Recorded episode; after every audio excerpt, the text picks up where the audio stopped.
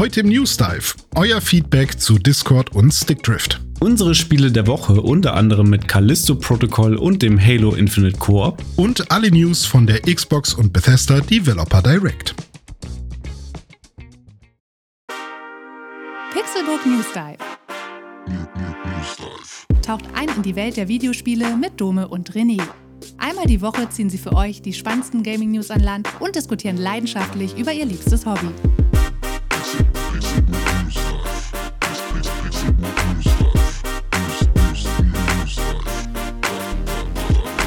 Es ist Samstag, der 28. Januar 2023 und ich begrüße euch zu einer neuen Episode des Pixelbook News Dive. Ich bin Dome, melde mich frisch erholt aus dem Hot Hub Urlaub zurück und an meiner Seite sitzt wie immer der fantastische, mein Gaming Buddy Number One, René Deutschmann. Einen wunderschönen guten Tag. Hallo Dome, schön, dass du wieder da bist. Ich habe dich vermisst und äh, ich hoffe, dein Hot Tub war schön warm. Ja, geht so. Da äh, äh komm ich, kann ich gleich gerne noch was zu erzählen. Erstmal ja auch Hallo äh, René. Ich freue mich sehr, äh, dass wir uns hier wieder treffen und äh, ich habe dich vermisst und diesen Podcast vermisst, weil wir hatten ja jetzt eine zweiwöchige Podcast-Pause. Äh, die ZuhörerInnen werden das ja nur indirekt gemerkt haben. Wir haben es zwar erwähnt in der letzten Folge, aber es gab natürlich auch letzte Woche ein Special, in dem Fall das äh, Newsdive 5x5 Special mit Pokémon Gen 1, wo wir unsere Top 5 der Pokémon Gen 1 vorgestellt haben, die Top 5 mal 5. Ähm, heute kommen wir aber wieder zurück mit aktuellen Themen nach aktuell. Äh, sehr aktuell nach äh, meiner kleinen Pause im Hot Tub. Ja, äh, dazu, äh, ich habe äh, Urlaub gemacht äh, kurz vor der holländischen Grenze, aber noch in Niedersachsen. Ist ja so ein, so ein Eck da oben, wo sich quasi Niedersachsen, Nordrhein-Westfalen und die Niederlande treffen. Da habe ich Urlaub gemacht und eine Woche in einer Lodge verbracht das war sehr schön, sehr angenehm. Ähm, toller Aufenthalt, auch ein paar Mal äh, rüber in die Niederlande und da ein bisschen was erlebt, in der Arcade gewesen, da ein bisschen an Automaten gezockt. Das äh, hat man ja hier in Deutschland eher weniger.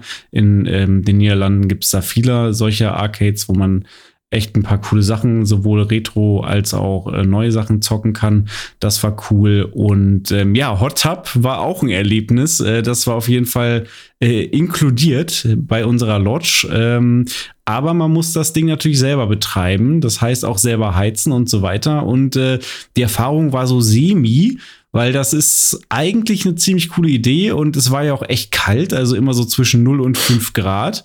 Mhm. Ähm, aber dann muss das Ding halt auch schon richtig heiß sein. Ne? Und es war so, dass wir am Ende dieses Ding, das ist quasi so ein, wie so eine Art äh, ja, Whirlpool kann man sich das vorstellen, der aber halt nicht elektrisch ist, ähm, wo du das Wasser äh, selber reinfüllen musst und dann verbunden mit so einem kleinen Kamin mit einem Schornstein und da machst du ihm dein Holz rein und äh, machst dann Feuer. Und wir haben ungefähr drei Stunden lang dieses Ding beheizt ähm, also immer wieder nachgelegt, volle Power, da Holz rein und schön durchgeheizt. Ähm, und dann sind wir dann irgendwann rein und es war so, naja, so ein bisschen mehr als lauwarm, würde ich sagen. Und mhm. äh, das war dann zwar ganz nett, aber also länger als 15 Minuten haben wir es dann bei 0 Grad äh, da dann auch nicht drin ausgehalten. Und äh, da ist das Verhältnis zwischen wie viel Aufwand das ist und wie viel wir das dann am Ende genutzt haben, so semi-geil gewesen. Ähm, deswegen haben mhm. wir das auch mhm. nur zweimal gemacht äh, in der Woche, wo wir da waren. Ähm, haben tatsächlich aber mit den Betreibern, ähm, haben sie auch darauf angesprochen und die haben uns auch gesagt, ja, die Erfahrungen haben wohl schon viele gemacht. Sie sind äh, im Moment noch dabei zu überlegen, wie man das irgendwie noch äh, besser machen kann. Zum Beispiel, dass man äh, so ein Pedal mit dazu tut, dass man besser umrühren kann, da das Wasser, dass es gleichmäßiger mhm. verteilt wird. Aber auch mit dem Heizen, das ist so eine Sache. Also sie haben wohl auch nur einen Mitarbeiter, der es richtig gut kann, der die Dinger richtig heiß kriegt und alle anderen mhm. Äh, scheitern da so ein bisschen dran. Also das ist kein Selbstläufer, muss man schon irgendwie sich mal ein bisschen mit beschäftigen, hm. wenn man sowas Gibt's machen will. Gibt es da nicht sowas wie bei den ganzen Shishas, so Glycerin, was man darauf hauen kann und dann brennt es ordentlich und dann, wobei Feuer ist ja wahrscheinlich nicht das Problem, ja, ja, dass das, die, ja. Hm. Genau, das mit dem Feuer haben wir dann irgendwann hinbekommen, aber dass die Hitze auch gut von dem Ofen dann da ins Wasser reinfließt. Vielleicht hm. ist es besser, wenn man tatsächlich ein eine elektrische Variante hat, wo einfach so eine Heizspirale drin ist, äh, die halt mit Strom betrieben wird, ist vielleicht ähm, idiotensicherer. Ja, ja. Aber trotzdem hattet ihr eine schöne Zeit. Ne? man macht das ja nicht alles nur von einem Hot Tub äh, ja. ähm, äh, ab. Man macht das nicht man macht das nicht von einem Hot Tub abhängig, so rum.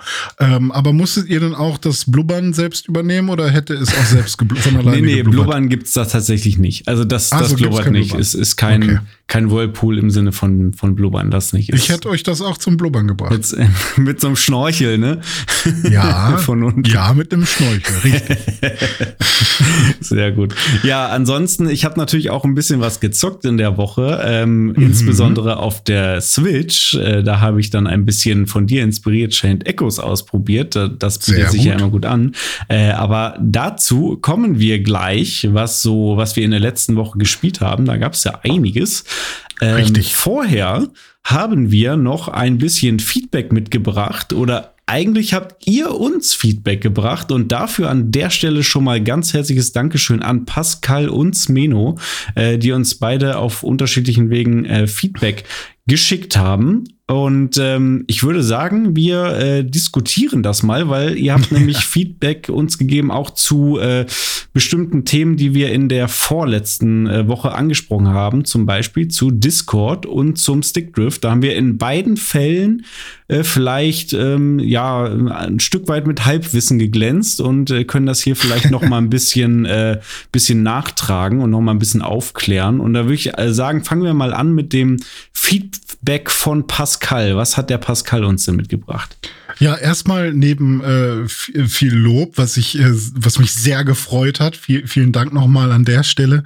Ähm, hat er sich einmal ähm, zu Discord geäußert und gesagt, hey, ich benutze das und in meiner Gang ist das irgendwie hoch angesehen. Und so wie wir das beim letzten Mal beschrieben haben, also so ähm, so wenig nativ, wie wir es beschrieben haben. Ja. Also wir haben ja gesagt, dass Discord zwar äh, zum Beispiel jetzt auf der Xbox verfügbar ist, aber halt noch nicht so wirklich integriert. Und da hatte ich ja als Quelle ähm, von der Xbox-Website so, so, so eine FAQ-Geschichte oder so ein, was braucht man, um das nutzen zu können, welche Einschränkungen gibt es, äh, von der Xbox-Website vorgetragen und gesagt, okay, das und das geht und das und das geht nicht. Und das hörte sich alles ein bisschen zu negativ an.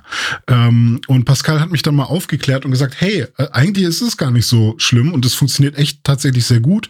Vor allem, wenn man eben ja vorher das Problem hatte, dass man gar nicht so wirklich miteinander reden konnte oder nur sehr schwer oder irgendwer musste dann noch äh, Kopfhörer ins äh, rechte Ohr und das den Game Sound übers linke ja, Ohr oder was auch immer. Ich erinnere äh, mich kennen, an solche Zeiten bei Modern kennen, Warfare. Wir kennen das Problem, 1, genau. Ja. Und dann haben Dom und ich gesagt, okay, ähm, dann äh, scheint es ja doch nativer zu sein, als wir das äh, uns jetzt vorgestellt haben. Lass uns das doch einfach jetzt mal ausprobieren, damit wir die Erfahrung auch wirklich selber machen, weil dann kann man auch wirklich besser drüber sprechen. Und das haben wir gemacht. Und äh, Dome hat das auch sofort hinbekommen. Ich habe mich erstmal kurz ein bisschen angestellt, weil ich dachte, es wäre eine App, die man äh, runterladen und installieren muss. Aber man siehe da, es ist tatsächlich nativ, in Anführungsstrichen, ähm, im Xbox-Interface verbaut. Genau so ist es. Und wir kamen ja daher, ne, dass das jetzt äh, angeblich dann auch demnächst bei der PlayStation der Fall sein soll. Und wir haben uns ein bisschen darüber ausgelassen, dass wir das bei der Xbox noch nicht ganz gecheckt haben. Wir haben es jetzt wirklich nochmal ausprobiert und ähm, es war tatsächlich easy.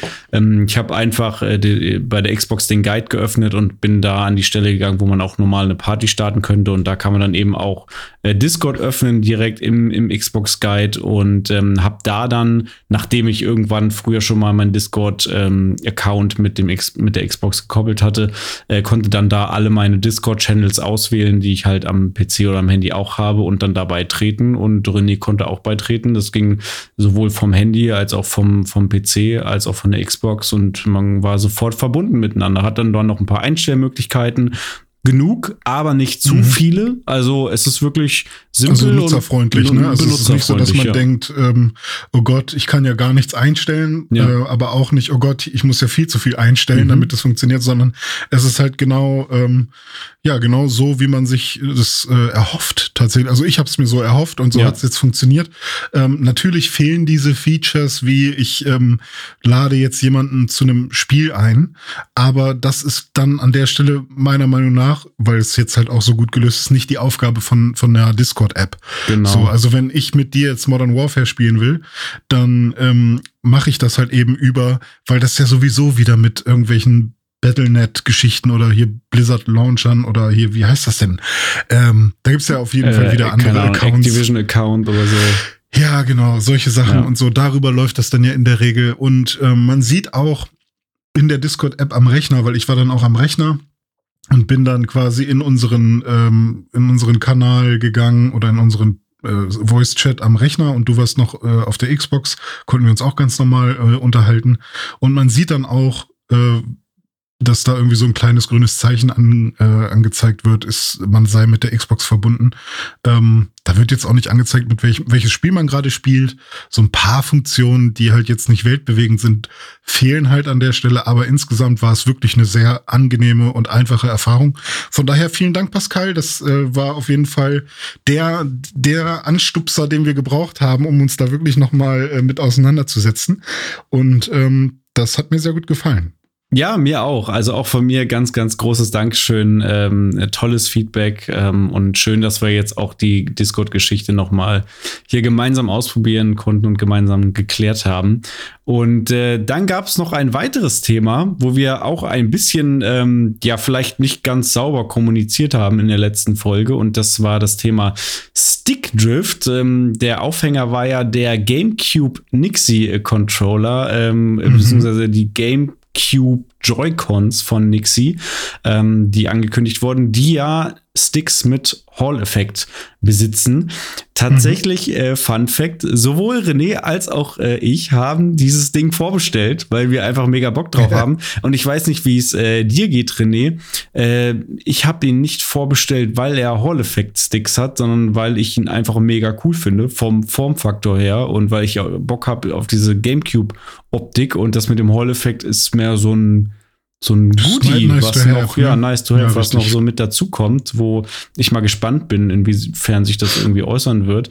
Ähm, wie ist es bei dir so? Ähm, ja, ich habe ihn auch vor allem wegen, wegen des äh, Looks und weil man ja auch so ein paar Sachen austauschen kann. Ne? Also man mhm. kann zum Beispiel in der Hoffnung, dass vielleicht irgendwann auch Gamecube-Spiele auf die Switch kommen, äh, kann man ja den C-Stick so verwenden, wie er, glaube ich, früher mal war oder eben aber auch als zweiten Analogstick. Mhm. Ähm, solche Geschichten und dass halt eben man einen anderen Grip hat als ähm, einfach die, die äh, Joy-Cons, wie sie, wie sie halt so jetzt an der Switch dran sind, wo man ja relativ schnell auch lahme Finger bekommen kann. Ja. Also passiert mir relativ häufig. Ich mag es zwar auch, äh, die Switch so dabei zu haben, weil sie dann relativ sleek in der Hand ist irgendwie, aber hin und wieder habe ich dann doch dieses Bedürfnis, vor allem bei längeren Spiele-Sessions, was zu haben, wo ich ähm, wirklich einen richtig guten Grip bekomme und ja, die GameCube-Controller sind halt irgendwie so ein, so ein All-Time-Favorite. Auch wenn sie nicht die besten Controller oder die, die, die anschmiegsamsten Controller der Welt sind, so sind sie trotzdem irgendwie, haben sie was, was mir sehr gut gefällt. ja, das äh, geht mir ganz genauso. Und gerade weil ich mich in der letzten Woche eben viel mit der Switch äh, auseinandergesetzt habe oder viel äh, für meine Verhältnisse viel Switch gespielt habe oder generell in den letzten Wochen ja auch durch Pokémon, ähm, mhm. hatte ich dann total Bock, da mal so andere äh, Joy-Cons zu haben, wo man so ein bisschen mehr einfach besser anfassen kann, ne, mit diesen ja. Hörnchen und so. Und dann kommt noch die GameCube-Nostalgie dazu, sage ich mal. Das hat dann auch noch dazu, dazu beigetragen. Mhm. Ja, und dann kommen eben diese Sticks noch dazu, die Hall Effect Sticks. Und wir haben in der letzten Woche über ähm, die Sticks äh, gesprochen, dass die ja im Grunde Stickdrift beheben sollen. Ähm, jetzt hat der Smeno noch mal ein paar äh, gute Infos damit reingegeben, äh, denn äh, es liegt ja beim Stickdrift, den viele von uns ja kennen von verschiedenen Controllern, sei es äh, Joy-Con oder Xbox und PlayStation, da tritt das ja oftmals auf und da muss es aber nicht zwingend immer am Sensor liegen, weswegen diese Dinger driften, sondern das kann ja noch ganz andere Gründe haben. Das hat der der Smeo uns einmal geschrieben und du hast dich auch noch mal ein bisschen damit auseinandergesetzt. Ne? Ja. Genau, richtig. Also ähm, ich habe natürlich erstmal gedacht, oh Gott, oh Gott, oh Gott, jetzt habe ich ganz viel Mist erzählt und jetzt ist das hier im Internet, im Äther und äh, jetzt kommt Smeno als Profi äh, um die Ecke und ähm, das muss ich natürlich sofort äh, richtig stellen. Ich habe mich dann aber auch noch mal ein bisschen belesen und ich würde sagen, also erstmal vielen Dank Smeno, das hat auf jeden Fall dafür gesorgt, dass ich mich da auch noch mal richtig reingelesen habe und ähm, ich finde das immer super cool, vor allem wenn es so Leute gibt, die halt wirklich Sachen reparieren. Ähm, so Rights, Right to Repair Geschichten bin ich irgendwie auch immer vorne mit dabei, ähm, weil er hat einen super wichtigen Punkt angesprochen, nämlich das ist das, was wir vor allem falsch gesagt haben oder ich falsch gesagt habe, dass es nicht irgendwie an einer Sensorik oder so liegt, weshalb die Dinger kaputt gehen oder was was dann am Ende äh, den den Stick äh, Drift in der Regel auslöst, dass irgendwie das Plastik vielleicht abgenutzt ist. Das wird bestimmt auch vorkommen. Ich habe mir meinen kaputten ähm, äh, Joy-Con auch nochmal angeschaut und, ähm, und den, den äh, Stick davon. Und da sieht's auch jetzt nicht so aus, als wäre das Plastik irgendwie besonders abgenutzt oder so. Also ich kann mir da vorstellen, dass es da auch andere ähm, Gründe für gibt. Aber er sagt äh, in seiner Erfahrung, ist es eher die Zentrierfeder.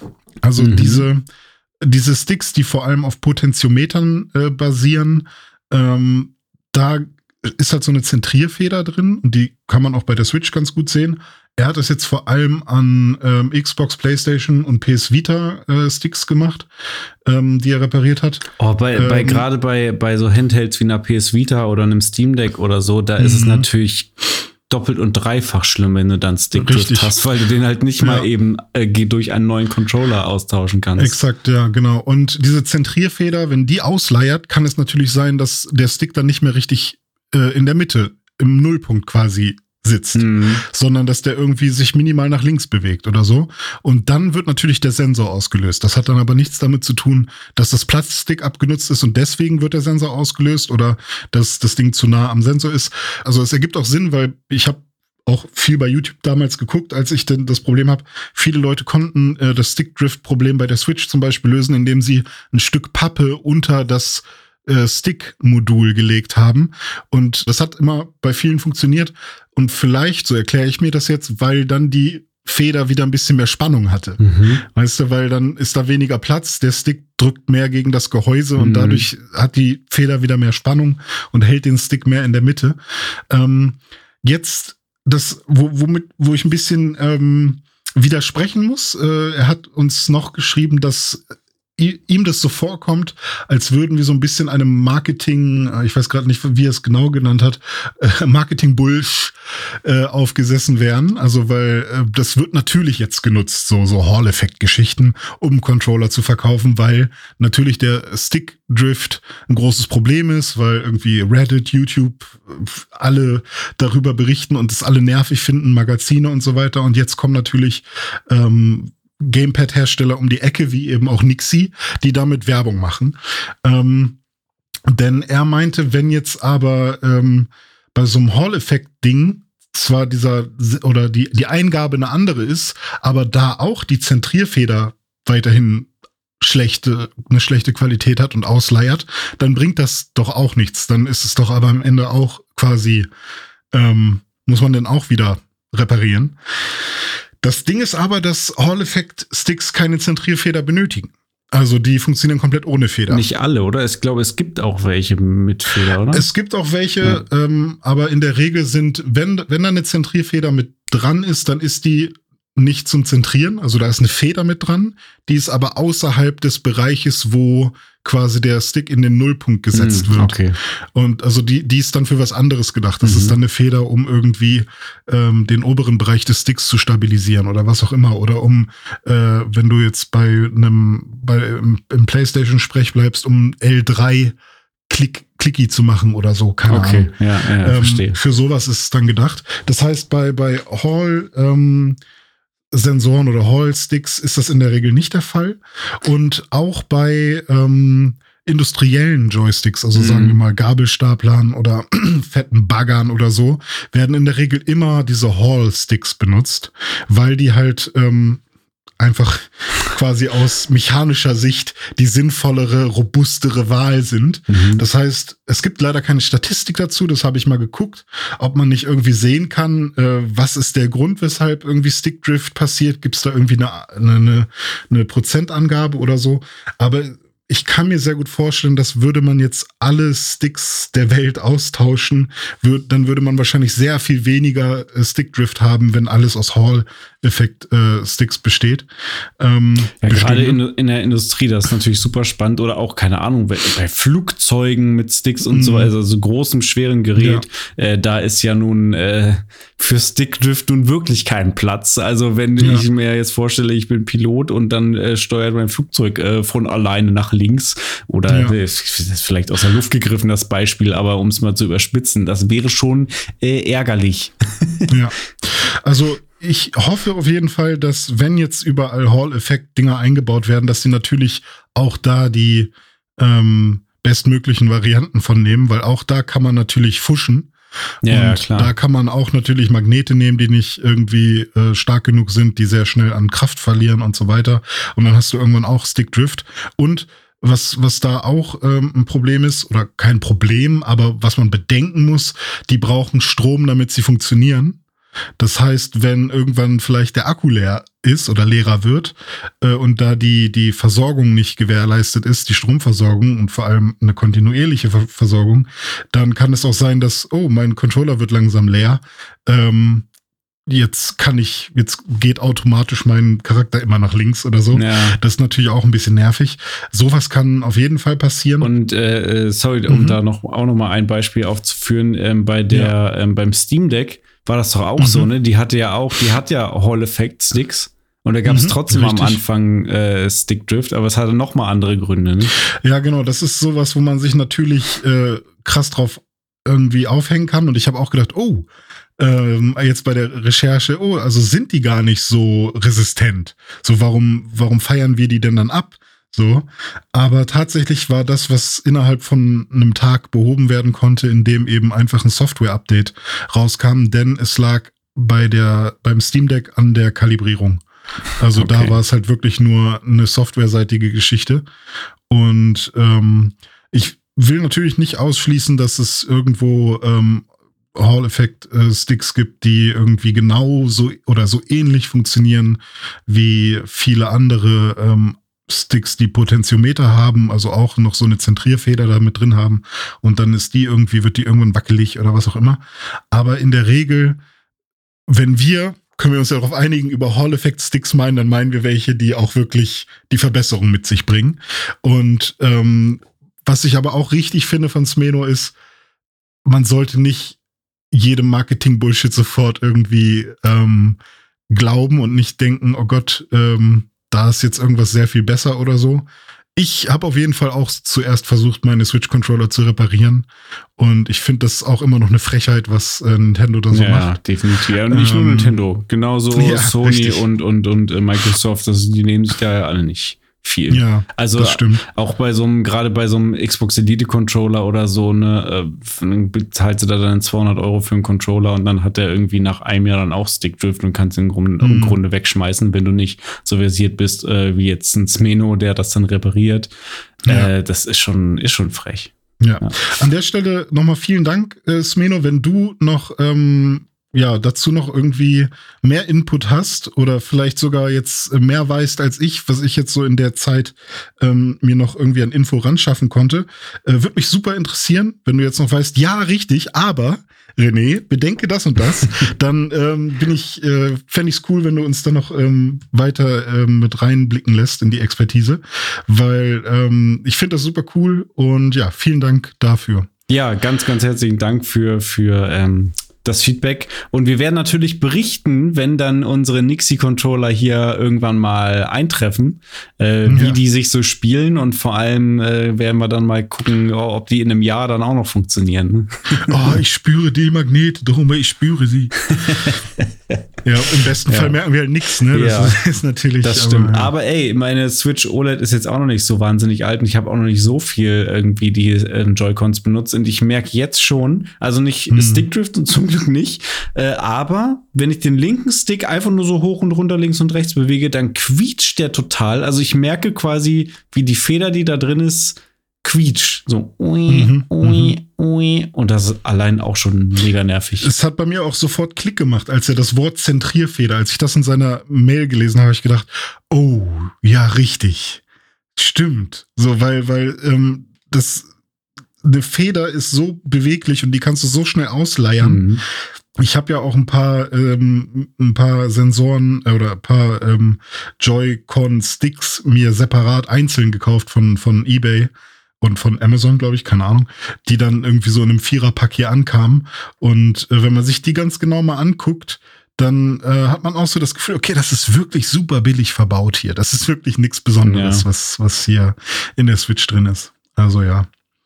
Gut, so viel zum Feedback. Vielen Dank. Ähm, und ja, wir werden dann mal erzählen, wie es äh, um unsere GameCube Nixie Nintendo Switch Controller steht. Wenn es soweit ist. We will see.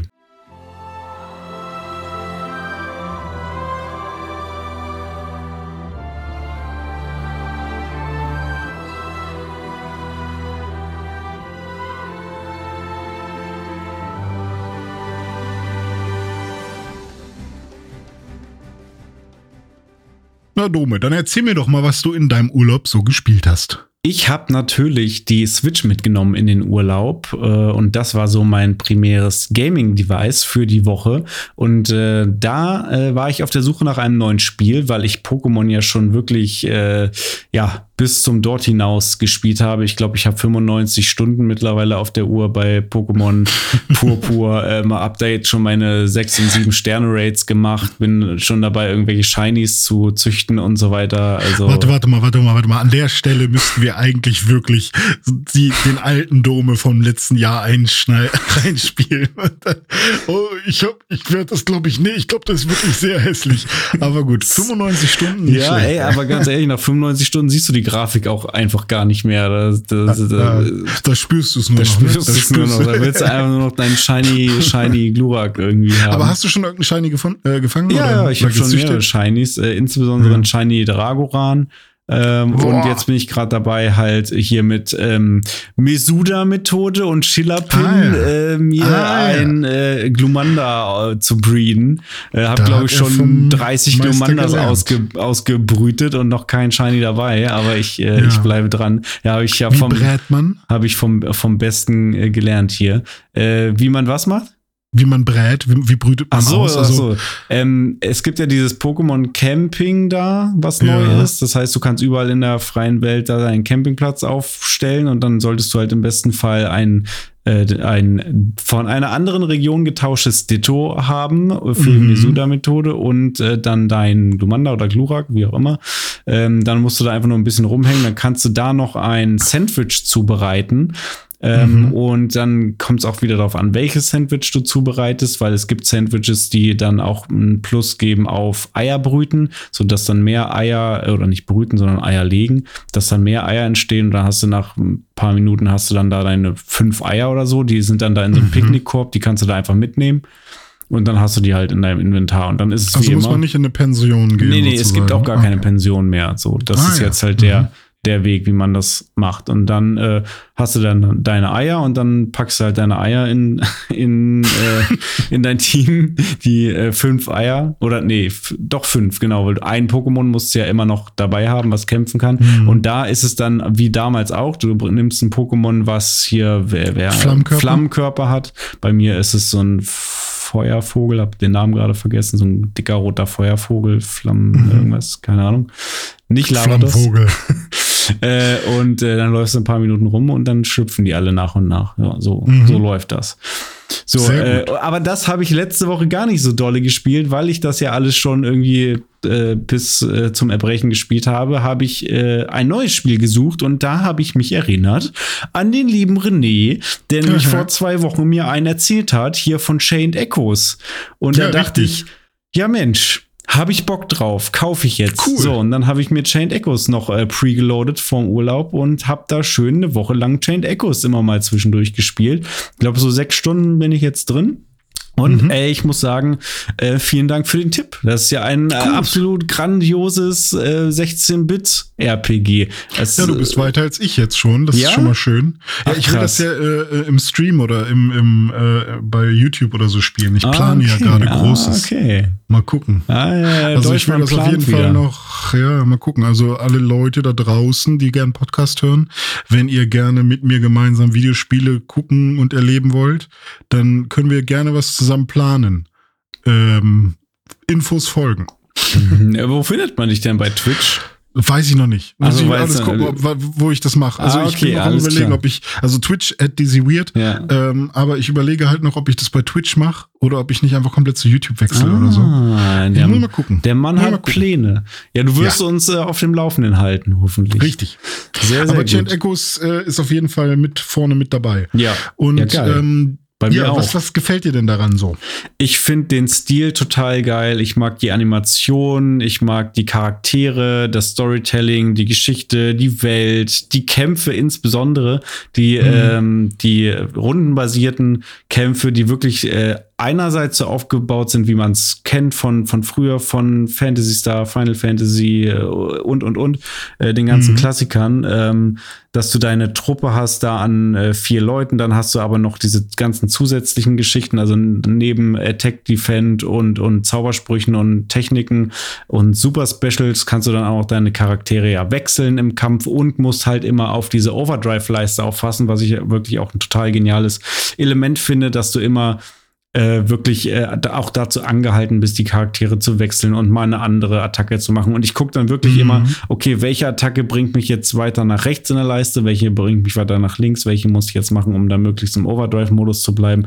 Und das macht total total viel Fun. Und du hast halt, belohnt, ne, ja. und du hast diese ganzen Ease of Use Geschichten drin, dass du jedes Mal, wenn ein Kampf vorbei ist, dein komplettes Team einfach wieder komplett hochgeheilt wird. Also das heißt, du gehst mhm. immer mit 100 Prozent in Kampf und da hast nicht diesen Hassel wie früher, dass du überall noch Tränke ja. suchen musst oder immer wieder in irgendein, äh, in ein Krankenhaus gehen oder schlafen oder so, um dich wieder zu heilen oder wenn du irgendwie schon zwei Stunden in irgendeinem Dungeon bist, dass du dann irgendwann keine Items mehr hast und total oh unterpowered bist und diese ganzen Geschichten. Ich ich erinnere mich gerade an Dragon Quest 1 oder 2, was ich vor irgendwie einem halben Jahr nochmal getestet habe, so ein bisschen auf der Switch.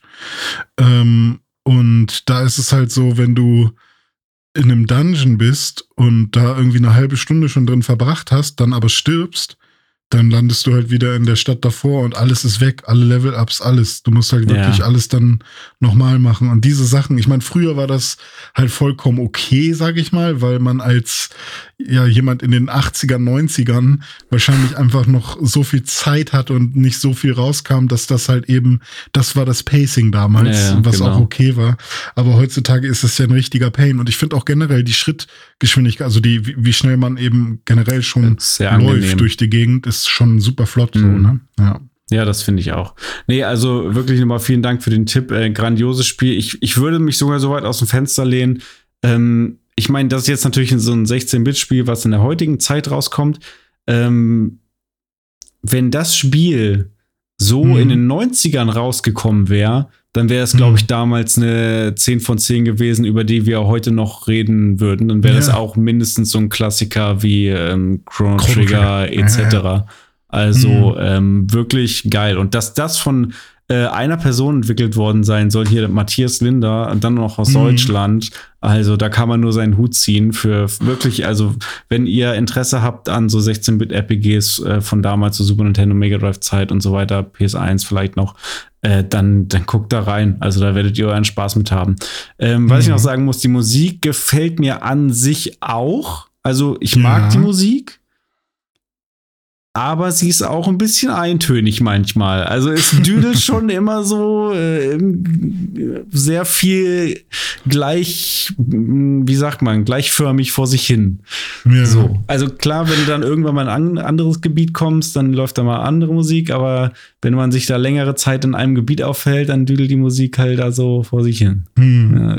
Ja, ja, ich habe tatsächlich, was die Musik angeht, überhaupt noch gar nicht irgendwie drauf geachtet, weil ich das meistens gespielt habe, als, also während meine Freundin irgendwas geguckt hat oder so. Und äh, dann habe ich das entweder auf stumm oder auf ganz leise gehabt, um irgendwie zumindest ein bisschen akustisches Feedback zu haben. Ja. Also eigentlich mag ich das überhaupt nicht, Spiele stumm zu spielen. Also vor allem Story-driven Spiele, sowas wie ein FIFA oder wie, äh, keine Ahnung, Tony Hawk kann Mhm. ich auch stumm spielen, ne? Aber ähm, vor allem sowas, wo eigentlich Story am Start ist und so, will ich eigentlich schon immer mit Ton spielen. Deswegen bin ich mal gespannt, wie schnell ich da, ähm, weil Dragon Quest hat einen fantastischen Soundtrack, aber selbst Dragon Quest 11 geht mir sowas von auf die Nüsse irgendwann, weil das immer der gleiche Soundtrack ist. Ja. Oh. Aber äh, was du gerade erzählt hast, von wegen, du hast es viel stumm gespielt, äh, das, genau Mhm. darauf ist es dann bei mir nämlich auch hinausgelaufen, weil ich dann auch noch jemanden neben mir sitzen hatte, der vielleicht parallel noch irgendwas anderes gemacht hat und wo dann auch mal von der Mhm. Seite so ein Spruch kam, oh, also dieses Gedüdel die ganze Zeit, ne, da wird man ja irre. Und dann habe ich halt auch irgendwann leise gemacht einfach. Ich habe dann Mhm. irgendwann ähm, die Musiklautstärke im Spiel halt reduziert, sodass Ah, ich ja. halt trotzdem noch meine ähm, Effekte hatte und, und Menügeschichten und so weiter. Ähm, so mache ich es ja auch bei FIFA. Da stelle ich in der Regel auch den Kommentator aus, will aber trotzdem irgendwie meine Atmosphäre irgendwie da Hm. noch haben und äh, ich mache alles aus, bis auf den Kommentator auf Spanisch. René hört die ganze Zeit, den ganzen Tag spanischen FIFA-Kommentator, auch während Richtig. der Arbeit einfach so. Während der Arbeit, das ist mein Ja. Podcast. Sehr gut. Ja, ist so eine Qual, aber äh, was, äh, wo man sich sonst noch quält, ist ja auch bei äh, dem Callisto-Protokoll, oder? Also zumindest der Hauptcharakter ja, wird gut das gequält, stimmt. wenn man Ähm, Scheiße spielt. Triggerwarnung Gewalt zu Callisto-Protokoll. Jetzt wird's übel. burp, burp. Ja, Callisto-Protokoll habe ich dann äh, weitergespielt, nachdem ich aus dem Urlaub zurückgekommen bin. Das ist jetzt gerade so mein äh, Spiel Number One, was ich jetzt äh, unbedingt schnell noch durchspielen will. Denn diese Woche, oder wenn ihr das jetzt hört, dann ist es schon soweit. Dann ist ja Dead Space, das Remake, rausgekommen für PS5, PC und Xbox Series X und S. Äh, und da habe ich richtig Bock drauf. Und äh, bis Immer noch? Habe ich. Also auch nach Callisto-Protokoll hast du da jetzt immer noch Bock drauf? ja, ja, mega, mega. Habe ich Okay. mega Bock drauf. Ich dachte, Äh, das hat vielleicht den, das befriedigt jetzt schon, weißt du? Ja, ja und nein. Also ich Ah, habe okay. auch insbesondere Bock drauf, dann wirklich auch den direkten Vergleich dann nochmal äh, Mhm, zu haben mhm. zwischen den beiden Spielen. Deswegen will ich jetzt Callisto-Protokoll auch dann unbedingt jetzt schnell noch durchspielen, um dann äh, mit Dead Space direkt weitermachen zu können. Ähm, zu Callisto-Protokoll kann ich jetzt schon noch ein bisschen mehr sagen, denn ich bin jetzt schon so zehn Stunden äh, drin. Also so ganz so viel wird, glaube ich, auch nicht mehr kommen. Ich denke, ich bin schon jetzt irgendwie im, im vorletzten Kapitel. Ähm, und äh, ich, ich muss sagen, ich genieße das Spiel weiterhin und ich ähm, habe mich sehr angefreundet mit dem Kampfsystem. Dieses Mhm. Punch-Out-mäßige Ausweichen und Angreifen und mittlerweile habe ich aber auch ein Arsenal von fünf verschiedenen Schusswaffen oder so. Ähm, das ging dann plötzlich relativ schnell. Also es war wirklich so am Anfang gar keine Schusswaffe, dann ganz lange so eine, dann noch mal so eine zweite, dann ging das so ganz lange mit zwei und dann irgendwie plötzlich waren es dann fünf oder sechs, Mhm, äh, so, mhm. so auf einen Schlag mehr oder weniger dann in einer Session. Ähm, das äh, hätte man vielleicht vom Pacing ein bisschen anders setzen können, finde ich, dass man vielleicht schneller schon mal eine Waffe bekommt und dann, ja, dass, dass man dann nach und nach halt immer mal eine dazu kriegt. Hier zwar irgendwie war das so ein bisschen so eine exponentielle Kurve gefühlt, Ja. was die, das Waffenarsenal anbelangt. Ähm, und ähm, ich hatte auch eine Schleichpassage oder viele, viele Schleichpassagen in meinen letzten Sessions und äh, ich hasse ja Schleichen in Spielen. Hier war es aber so, dass ich es wirklich dann auch mal versucht habe. Es äh, hat teilweise funktioniert. Teilweise war es dann aber auch so, dass ich fast bis zum Ende durchgeschlichen bin. Dann hat mich ein Gegner entdeckt und dann sind alle anderen, an denen ich gerade zehn Minuten lang vorbeigeschlichen bin, halt einfach angerannt gekommen. So. Und dann musste ich Mhm. halt doch gegen alle irgendwie kämpfen. Und das ist mal weniger gut ausgegangen, mal ist es auch gut ausgegangen. Ähm, es ist aber dann auch manchmal echt ein bisschen unübersichtlich. Also ich habe dann Ja. aber teilweise auch versucht, das irgendwie so ein bisschen zu, zu cheesen und mich dann irgendwo in eine Ecke zu stellen. Und dann ist es halt wirklich auch so, ähm, keine Ahnung, Bud Spencer und Terence Hill mäßig oder wie man es generell aus Filmen kennt, wenn der Hauptcharakter gegen eine Masse an Gegnern kämpft, dann kämpft er nie Mhm. gegen alle gleichzeitig gleichzeitig, sondern Ja. immer nach und nach. Ich, kommt erstmal der eine, dann machst du erstmal den einen fertig, so, dann kommt der nächste, dann machst du den fertig. Und so ähnlich ist es dann bei Callisto Protokoll auch. Die Gegner greifen dann in, in der Regel dann auch nacheinander an, äh, sodass du dann dich immer kurz auf einen Gegner konzentrierst, dann da deine links-rechts-Ausweich-Moves machst und dann dem Mhm. aufs Fressbrett haust und äh, dann fliegt der erstmal so ein Stück weiter zurück, so, dann kommt der nächste, dann geht's halt gleich weiter mit dem nächsten hier ein, ein auf Tango machen, links, rechts äh, und so weiter. Und, so kann man auch einen äh, Krieg gewinnen, oder? der Wenn man alleine super stark ist und Stimmt. dann aber gegen 10.000 andere Ja. Orks kämpfen muss. Also So, da- bei Callisto-Protokoll würde das auf jeden Fall funktionieren. Du brauchst aber schon die Ausdauer, weil die kommen dann auch relativ schnell hintereinander. Ne? Also du musst dann Ja. schon immer am Start sein. So. Okay, Ja, ja. Ähm, Gimli schafft das schon. aber hat geklappt. Und ich hatte auch den ersten Bosskampf jetzt im Spiel. Gibt Mhm. wohl auch nur zwei im Spiel, wie ich gehört habe. Echt? Ähm, Und äh, ja, der war jetzt nichts Besonderes. Ich bin einmal verreckt, dann habe ich es nochmal probiert, dann habe ich es geschafft. Äh, du musst halt einmal checken, wie es funktioniert. Im Grunde basierte der Bosskampf darauf, dass du immer wegläufst und schießt. Also du durftest halt einfach nicht erwischt werden von dem, aber es gibt halt zwei Möglichkeiten. Entweder du rennst die ganze Zeit weg und schießt dann aus der Entfernung oder wenn du nah an ihm dran bist, dann macht er halt immer so einen Move, wo er versucht, dich aufzuspießen. Und wenn du aber das richtige Ausweichmanöver beherrscht, dann kannst du da auch so drunter durchtauchen. Und dann Mhm. schießt du halt wieder, er versucht wieder dich aufzuspießen, du schießt wieder, er versucht dich aufzuspießen. Und das machst du dann irgendwie fünf Minuten und dann ist er tot. Mhm. Ähm, waren wahrscheinlich nicht mal fünf Minuten. Also, das war jetzt nicht so der Weisheit letzter Schluss, der Bosskampf, muss ich sagen. Ähm, aber insgesamt die Atmosphäre und die Story und die Grafik vor allem und auch der Brutalitätsgrad, das ist schon alles ähm, krass. Also wirklich. ist schon Entertainment auch. Es ist Entertainment, es ist aber auch wirklich so, dass ich sage, also eine Stunde, anderthalb vielleicht, maximal zwei. Also ich habe es, glaube ich, wirklich nur einmal zwei Stunden am Stück gespielt, sonst eher so immer eine bis anderthalb Stunden. Ähm, und dann bist du auch durch. Also ich habe wirklich dann auch Mhm. das eine Mal, nachdem ich da zwei Stunden gespielt habe, ich habe, das war auch kurz vorm ins Bett gehen, ich konnte dann auch wirklich nicht so gut schlafen, muss ich zugeben. also das ist schon wirklich harter Tobak. Und ich muss sagen, also Dead Space ist ja auch schon bekannt dafür, dass es sehr gruselig ist und auch sehr brutal. Und Mhm. da hatte ich ja auch immer schon äh, Schiss damals. Aber bei Callisto Protokoll kommt noch mal so eine over-the-top Härte mit dazu. Mhm. Das es hat wirklich noch mal so ein Stück weit nur so, so eine schlimmere Stimmung, weil man das Gefühl hat, die Leute, die das gemacht haben, die haben wirklich den den Gewaltregler noch mal auf 200 Prozent gedreht. Also du stirbst nicht einfach nur in Callisto Protokoll, sondern Mhm. du wirst halt Ach auf Gott, die scheiße, übelste Art und Weise zermetzelt Mhm. und dir wird entweder der Kopf abgeschlagen oder die Augen rausgerissen oder irgendwelche Gliedmaßen abgerissen oder du gerätst in Fleischwolf oder wirst zerteilt und es ist jedes Mal so.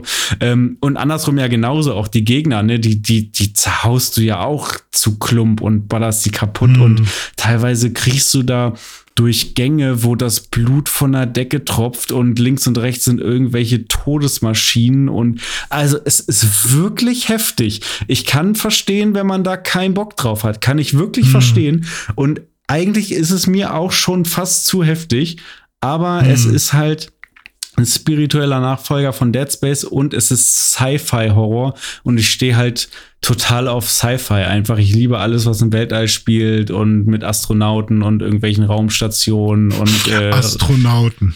Das, das hat, glaube ich, nicht mehr viel mit Astronauten ja, zu tun. naja, also die haben zumindest ja auch so Anzüge und laufen da teilweise im Ja, bei, Weltall bei rum. Astronaut denke ich immer an diesen, an diesen, diese Lego-Männchen, diese kleinen, die halt auch so einen Helm aufhaben. Ja, das ist für okay. mich ein Astro, ein kleiner lieber Astronaut. Naja, ich meine halt die, diese ganze Thematik mit, äh, du bist halt Ja. im Weltall und hast da deine, deine Raumanzüge und äh, etc. etc. Ja, ja. Ähm, und deswegen ist es schon geil und wie, grafisch ist es auch wirklich krass. Also das ist wirklich vielleicht eins der schönsten Spiele in, in äh, was so manche Aspekte Hm. angeht. Also das, die Texturen sind unfassbar detailliert, die Lichtstimmung ist richtig geil, die Kamera ist ja auch immer sehr nah dran. Also es ist sehr, sehr stimmungsvoll. Also für Grafikhuren äh, ist das auf jeden Hm. Fall ein Spiel. Äh, wenn man allerdings äh, einen leichten Magen hat und äh, nicht so gut so so Gore ab kann, dann ja, dann kann ich da keine Ja. Empfehlung aussprechen. Das ist halt schon wirklich harter Tobak. Also mir ist eigentlich schon der fliegende Holländer von SpongeBob zu viel. Also äh, ja. Nee, also so ein bisschen kann ich ab, aber äh, bei mir ist halt eigentlich Schluss, wenn ähnlich wie bei, also Mortal Kombat war ja eigentlich immer meine Grenze. Ja. Zumindest die neuen. Ne? Ja. Ne? Also da, wo irgendwie wirklich ähm, äh, Wirbelsäulen rausgerissen werden aus Körpern. So, da bin ich eigentlich äh, immer raus. So, wenn mein Kopf abfliegt, habe ich eigentlich kein Problem.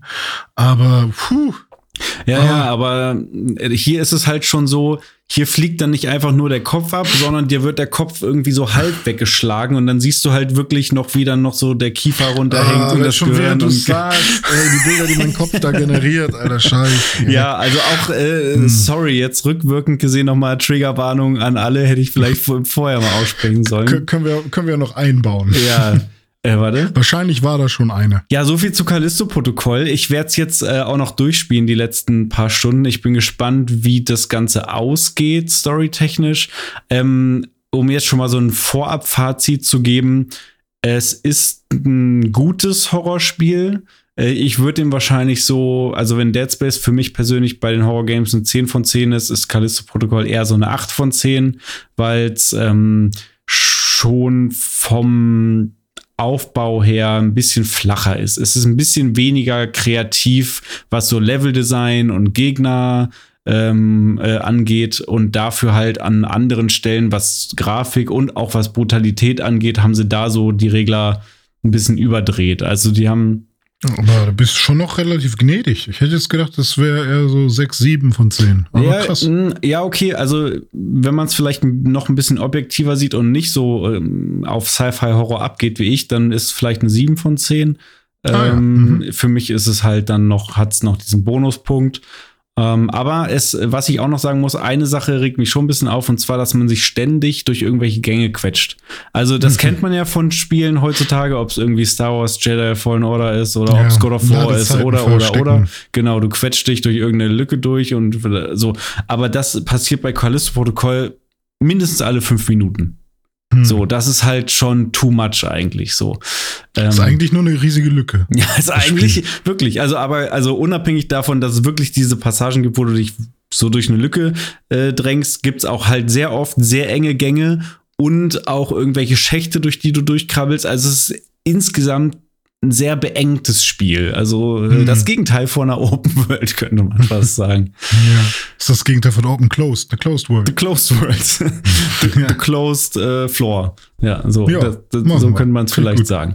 Naja, so, so viel zum, zum äh, Vorabfazit zu Callisto-Protokoll. Ich bin sehr, sehr gespannt jetzt auf äh, Dead Space. Bin da auch vor allem gespannt jetzt, dass mal die äh, ersten, also die ersten Reviews, die sind jetzt gerade schon schon raus. Ich glaube, Metacritic äh, liegt so bei 90 ungefähr. Oh. Mhm. Äh, also soll schon ein sehr gutes Remake sein. Ähm, wo ich noch jetzt auf der Suche bin nach der finalen Antwort ist, welche Version ich mir denn jetzt zulegen soll, die PlayStation 5 Version oder die Xbox Series X Version. Ähm, bei Callisto Protocol mhm. habe ich ja die Xbox-Version geholt und hätte rückwirkend lieber die PlayStation-Version gehabt, weil äh, die Xbox-Version am Anfang ein paar Bugs hatte und äh, der DualSense, äh, nicht der, doch, der DualSense Controller heißt er, ne? Der soll ja. sehr gut eingebaut sein, während ich tatsächlich so weit gegangen bin, dass ich bei Callisto Protokoll, und das habe ich noch nie gemacht, jetzt mhm. Premiere in meinem Gamer Live. Ich habe bei Callisto Protokoll die Vibration ausgestellt vom Controller, weil es mir so, so auf den ne? Sack gegangen okay. ist, dass ständig dieser Controller vibriert hat. Und das mag ja vielleicht beim DualSense cool sein, wenn das immer so dezente mhm. und sehr sinnvolle Vibrationen sind, ja. Aber ja. bei dem Xbox Controller war es, im Grunde hat er einfach durchvibriert die ganze Zeit. Ich das und das ging mir tierisch auf den Keks. Da kommen wir direkt zum nächsten Thema, falls du nichts mehr zu Callisto-Protokoll ja. sagen möchtest. Ähm, wir haben jetzt zusammen Halo gespielt ja. im Koop. Endlich mal. Endlich. Äh, weil der ja seit November raus ist, der Koop-Modus. Ja, ich glaube schon. Äh, seit November letzten Jahres. Und da ist es mir wieder positiv aufgefallen, dass die Trigger von, von, vom Series X Controller ähm, auch eine coole Vibration haben können ja. und gut funktionieren. Es war jetzt halt natürlich nicht so wie bei, ähm, bei der PlayStation, ähm, aber da habe ich ja auch häufig die ähm, Vibration oder die Funktionen des DualSense ähm, auf die minimalste Einstellung runtergedreht, mhm. um Akku zu sparen, mhm. was ja auch irgendwie schade ist. Aber ähm, ich habe die ja runtergestellt, weil weil es mir einfach teilweise zu zu nervig ist, wenn ich da diesen Stimmt, Widerstand ja. im Trigger habe. Bei, bei Ratchet Clank, ja, ja bei sowas, wo man so, ja, richtig. Ähm, Ja, genau. Aber jetzt bei Halo ist es mir positiv aufgefallen, mhm. dass manche Waffen dadurch noch mal ein bisschen mehr Wumms bekommen haben. Oder wenn du irgendwie so ein, ähm, nicht den Skewer, sondern diese Waffe, die so aussieht wie der Skewer, ähm, die ich dann ständig genommen habe, weil ich dachte, es wäre der Skewer. äh, ähm, die zum Beispiel hat dann auch noch mal eine besondere Wuchtigkeit bekommen, dadurch, dass die Trigger mit vibrieren. Also da ist mir zumindest das mhm. auch positiv aufgefallen, was ja dann schade ist, dass es bei Callisto Protokoll vielleicht ein bisschen überreizt wurde. Ja, ja, fand, fand ich schon. Also die haben es so überreizt, dass ich wirklich dazu übergegangen bin, da das abzustellen, was er eigentlich gar nicht gar nicht hm. so mein, mein Ding ist. Aber ja, äh, Halo hat, äh, hat Bock gemacht. Wir haben es im Koop jetzt endlich mal ausprobiert. Äh, ist ja jetzt auch schon lang genug draußen. Das Spiel an sich sowieso. Also es hat ja erstmal irgendwie ein Jahr nach Release gedauert, bis dann dieser schöne Koop-Modus auch endlich mal rausgekommen ist, äh, wo wir dann ja jetzt auch gesagt haben, ja, okay, ja, war jetzt schon cool, hat Spaß gemacht, aber also was daran jetzt irgendwie ein Jahr gedauert hat ähm, und es ist halt echt, äh, ist halt echt traurig, weil ich habe das Spiel jetzt irgendwie schon zweimal durchgespielt und ähm, ja, habe hab ich jetzt Bock, das noch ein drittes Mal im Koop durchzuspielen? Weiß ich nicht. Also kann man schon machen, hm. Koop, macht Spaß. Weiß ich nicht, Digga. so ist es, ja. Aber also, wenn man es noch nicht zweimal durchgespielt hat und jetzt Bock hat, irgendwie mal da reinzugucken, dann ist Koop schon eine coole Variante, weil wir hatten schon Spaß mhm. zusammen. Wir haben dann gespielt auf Heldenhaft in, äh, im Level House of Reckoning, was sich eigentlich ziemlich gut angeboten hat, weil das war jetzt quasi schon Endgame und wir hatten quasi mehrere Bosskämpfe nacheinander. Ja, das war ganz cool. Äh, insofern war das, glaube ich, ein guter Punkt, um da gemeinsam zu zocken, weil es auch challenging war und da viele verschiedene Gegner äh, jetzt auch kamen. Ja, und man musste auch auf sich aufpassen, weil das ist ja auch ein großer großer Teil eigentlich von der Halo-Serie, dass man im Koop, äh, wenn einer stirbt, nicht einfach blind weitermachen sollte und dann im Zweifel auch stirbt, ja. weil dann muss man eben, dann ist der Zeitpunkt gekommen, an dem man das Level neu starten mhm. muss oder zum letzten Rücksetzpunkt kommt, sondern man sollte sich dann zurückziehen, damit die andere Person wieder respawn, gerespawnt wird.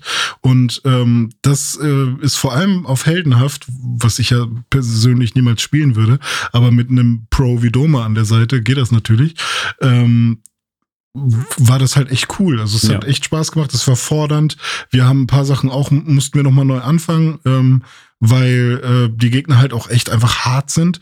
Und da habe ich dann so gemerkt, wow, wenn man so Halo spielt, dann kriegt das nochmal eine neue, ähm, ja, einfach eine neue Facette oder man muss Gegner auch anders lernen, man muss ähm, sich mehr überlegen, wann nehme ich welche Waffe und ich, man muss sich merken, wo liegt denn der Raketenwerfer, weil wenn dann und dann die Welle an Gegner kommt, dann will ich vorbereitet sein und so weiter. Ja, genau. Und das ähm, ist ja auch das, das Ding, ja, bei, bei Halo haben ja. sie ja damals auch immer bei den Schwierigkeitsgraden dazu geschrieben, ne, heldenhaft und dann in Klammern, so sollte Halo eigentlich gespielt werden. Also so haben sie sich das gedacht und so greifen dann auch die ganzen Mechanismen äh, ineinander. Ähm, mhm. Halo auf normal oder auf leicht spielen ist halt so ein bisschen wie, als würde man Dark Souls in einem Easy Mode spielen. Da gibt es ja auch immer die Diskussion, ne, sollte es einen Easy Mode geben. Äh, da bin ich übrigens der Meinung, von mir aus macht es, ja, von mir aus, ne, mhm. Zugänglichkeit und so weiter, okay, alles gut, aber ich würde es niemals dann in diesem Modus spielen, weil äh, mhm. dann halt die ganzen Mechanismen nicht mehr so ineinander greifen und ist es dann halt irgendwann banal. Ähm, ja. Aber so, so war es jetzt cool. Gibt natürlich auch Spiele, die ähm, halt kaputt gebalanced sind und wo es gar nicht funktioniert. Und da ist es dann vielleicht schön, in den leichteren Modus zu schalten, weil erst dann macht es Spaß. Also okay, ich denke ja. so an, an Need for Speed äh, Unbound. Da könnte ich mir vorstellen, dass manche Leute das Spiel richtig geil finden, wenn sie halt nicht auf Challenging spielen, mhm. sondern auf dem normalen. Also das Challenging ist der normale, also auf dem darunter sozusagen. Ja. Ähm, also es gibt ja auch Spiele, die einfach nicht gut gebalanced ja. sind. Ja, und da, aber bei solchen Spielen, wo man quasi davon ausgehen kann, dass sie gut gebalanced sind oder wo jemand da irgendwie eine Vision hinter hatte oder ja, da eben viel geuser-testet wurde oder was auch immer, da ist das natürlich schon eine schöne Sache. Aber wir haben dann auch den Endboss gekillt, mhm. beziehungsweise nicht, nicht die letzte genau, den Bössin. The Harbinger haben wir noch nicht gemacht. Harbinger ist eine Dame? Ich glaube, das war so eine komische. Ja, ist, ein weiblich ja, anmutendes Alien. Ja, ne? Ja. Ich bin mir nicht mehr ganz Keine sicher. Ahnung, ob so, die Geschlechter haben, das weiß ich nicht. Hat mich ein bisschen an dieses, an diesen einen äh, Professor von Mass Effect erinnert. Ja, ja, stimmt. Mordin. Bisschen. Mordin Solos. Ja, ja. richtig. Ja, richtig. ja, jetzt du das sagst. Äh, ja, nee, wir haben äh, Asherum gekillt, den äh, Ja. Banished äh, Chief und hier sein, sein Handlanger, den, äh, den Elitendude mit dem roten Schwert, dessen Namen ich gerade vergessen habe. Genau, Mhm, ja. Aber ich muss auch noch mal sagen, ja, Heldenhaft war challenging, aber im Koop gleich eine ganz andere Nummer als äh, alleine. Es ist so viel angenehmer im, im Koop, weil halt die Gegner sich nicht alle auf dich fokussieren. Allein das reicht schon. Selbst wenn der andere nicht, nicht mal schießen würde oder so, sondern nur ausweicht, äh, hilft es schon, weil einfach die Gegner nicht die ganze Zeit auf dich eingestürmt kommen, sondern du zwischendurch mal ein bisschen Luft zum Atmen hast und vor allem auch zum Beispiel mal einen Jäger von hinten äh, einfacher abschießen kannst, weil der sich halt gerade Ja. auf den anderen konzentriert. So, so haben wir die beiden roten Jäger dann da auch äh, relativ easy besiegt, weil du die Alter, gut die abgelenkt schwer hast, äh, Mhm. gut äh, von links nach rechts gesprungen bist und ausgewichen, während ich dann von hinten so einen Skewer reingeschossen habe. Ja. Du bist gut weggerannt und ich habe die dann gekillt. so ist es. Aber es hat, hat echt Spaß gemacht und äh, ja, ich finde es halt auch echt schade, dass der Koop so spät gekommen ist, weil es wäre halt, glaube ich, echt und vor allem für Leute, die Halo jetzt noch nicht gespielt haben, ist, glaube ich, echt eine coole Sache, das Ding zum ersten Mal gemeinsam zu spielen. Vor allem, weil man es halt übers Internet spielen kann und nicht so wie früher, wo man ja, ich glaube, Halo nur im Splitscreen gemeinsam spielen konnte. Mittlerweile geht ja jedes Halo, glaube ich, auch online äh, im Koop, oder? Ähm, genau, das stimmt. Mhm. Ja, das war Ja. früher nicht so. Ähm, dafür ist es jetzt andersrum, dass du jetzt bei, den, bei Halo 5 und Halo Infinite ja keinen Couch-Koop mehr hast, obwohl sie es bei Ah. Infinite ja ausdrücklich versprochen hatten, dass es gehen Hm. wird, nachdem es einen Backlash gab bei Halo 5. Und dann haben sie es doch wieder eingestampft, während Fans mit irgendwelchen äh, Hin- und Her-Hackereien äh, das dann doch zum Laufen gekriegt haben. Also es ist sogar drin im Spiel, es geht theoretisch, aber irgendwie Hm. wollen sie es nicht freischalten. Ja, bei 343 scheint ja auch ein bisschen mehr noch äh, nicht ganz rund zu laufen. Da kommen wir gleich noch zu. das stimmt.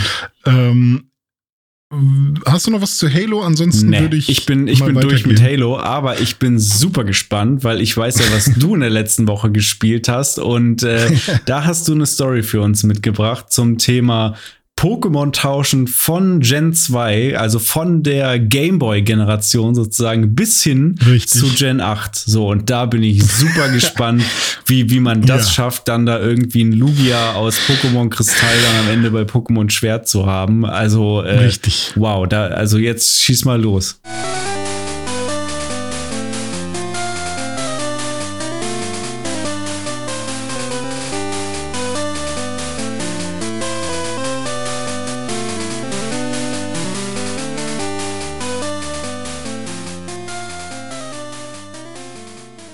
Haben ja unser Pokémon Top 5x5 gemacht und da hast du über das Relaxo gesprochen, was vor der Dicta-Höhle liegt. Ja. Und das hat dann bei mir ähm, einfach dafür gesorgt, dass ich habe mich halt einfach genervt gefühlt, dass ich so viele Dinge nicht mehr wusste von der zweiten Generation. Obwohl ich eigentlich das Gefühl hatte, dass die erste und zweite, dass ich die eine Million Mal gespielt habe. Aber zweite Generation für alle, die mit am Start sind, ähm, ich habe irgendwie immer nur bis Ducatia City gespielt und dann irgendwie nicht weiter. Ähm, weil Ducatia City ist die erste Stadt, in der es ein bisschen schwieriger wird, wenn man gegen das Miltank kämpft. Ähm, Wenn man nicht ähm, einfach nur sein Starter-Pokémon die ganze Zeit auflevelt, was ich diesmal gemacht habe. Mhm. Ich habe einfach nur Feurigel genommen und Feurigel äh, die ganze Zeit an erster Stelle gehabt und die ganzen anderen Pokémon, die ich im Team hatte, waren nur VM-Sklaven. Für die Leute, die nicht so im Thema sind. VMs sind Attacken, die man lernen muss, damit man die Welt besser bereisen kann. Zum Beispiel Büsche zerschneiden, rumfliegen, rumsurfen auf dem Wasser, damit man Orte erreichen kann. So. Ich habe das Spiel dann komplett durchgespielt, war super happy, habe dann sogar das gemacht, was ich vor, wann kam es raus? Vor, vor 20 Jahren, vor 22 Jahren, glaube ich, 2001 kam es raus, Mhm. was ich vor 22 Jahren niemals geschafft habe und was ja auch bei äh, Silber oder Gold, also bei den anderen beiden Versionen nicht möglich war, ähm, habe ich es geschafft, Lugia und Ho-Oh zu fangen. Ah, okay. Das kann man ja, Ja. kann man ja beide bekommen. Mit, ähm, wie, mit war es mit, ah, wie heißt es, Silberflügel und irgendeine Glocke oder so, ne? Ähm, es gibt diese Klarglocke. Klarglocke? Und dann gibt es, ähm, ah, also ich weiß nicht, ob, ja doch, Silberflügel brauchte man für Lugia, genau. Und dann gab es noch irgendwas Farb, irgendwas, irgendein Farbding. Ich glaube, die Klarglocke war noch. Buntschwinge, genau, Ah. richtig. Mhm. Die Buntschwinge, damit musste man dann zu, äh, zu diesem Turm ähm, und nach ganz oben und da ist dann Ho Mhm. äh, auf dem Dach. Aber Und war das bei Kristall nicht sogar irgendwie noch ein bisschen anders? Weil da geht's ja um Suicune irgendwie auch. ne? Ja, genau. In, in, in Kristall ist es wieder anders und deswegen, ich weiß gerade nicht, wie, wo der Unterschied ist. Ich weiß nur, wie es jetzt gerade war. Ich brauchte eine Klarglocke. Mit der Klarglocke musste ich dann nach Teak City in diesen Turm und in diesem Turm war dann oben Ho-Oh und in, äh, aber ich weiß halt auch nicht, was jetzt was getriggert hat, tatsächlich. Mhm. Also ich hatte irgendwann alle Items und es hat immer alles geklappt, aber ich weiß nicht genau, was war wofür Okay. wichtig. Aber ähm, ist auch nicht so wild. Ähm, auf jeden Fall habe ich dann die beiden legendären Vögel gehabt und dann habe ich gesagt, okay, jetzt will ich aber auch mal diese Challenge machen, diese drei sind ja auch legendäre Hunde Mhm. ähm, einzufangen, weil in der ersten Generation hatte man ja drei legendäre Vögel, ne, Arctos, Zapdos, Lavados. Ja. Und jetzt hat man zwei, zwei äh, legendäre Vögel auch, aber das sind quasi die Covervögel und dann hat man noch drei legendäre Hunde. Und zwar äh, Raikou oder Raikou, Entei und äh, Suicune. Mhm. Und Suicune ist ja das auf dem Cover. Und ähm, da ist es tatsächlich so, dass die sich auf der Map ähm, random bewegen. Ähm, das heißt, die sind nie an der gleichen Stelle und man encountert die halt irgendwann aus Versehen mal. Und sobald man die das erste Mal in einem Encounter gesehen hat, kann man im Pokédex gucken, wo die sich gerade befinden. Und wenn ich zum Beispiel Suicune gefunden habe einmal, dann kann ich natürlich versuchen, es sofort zu fangen.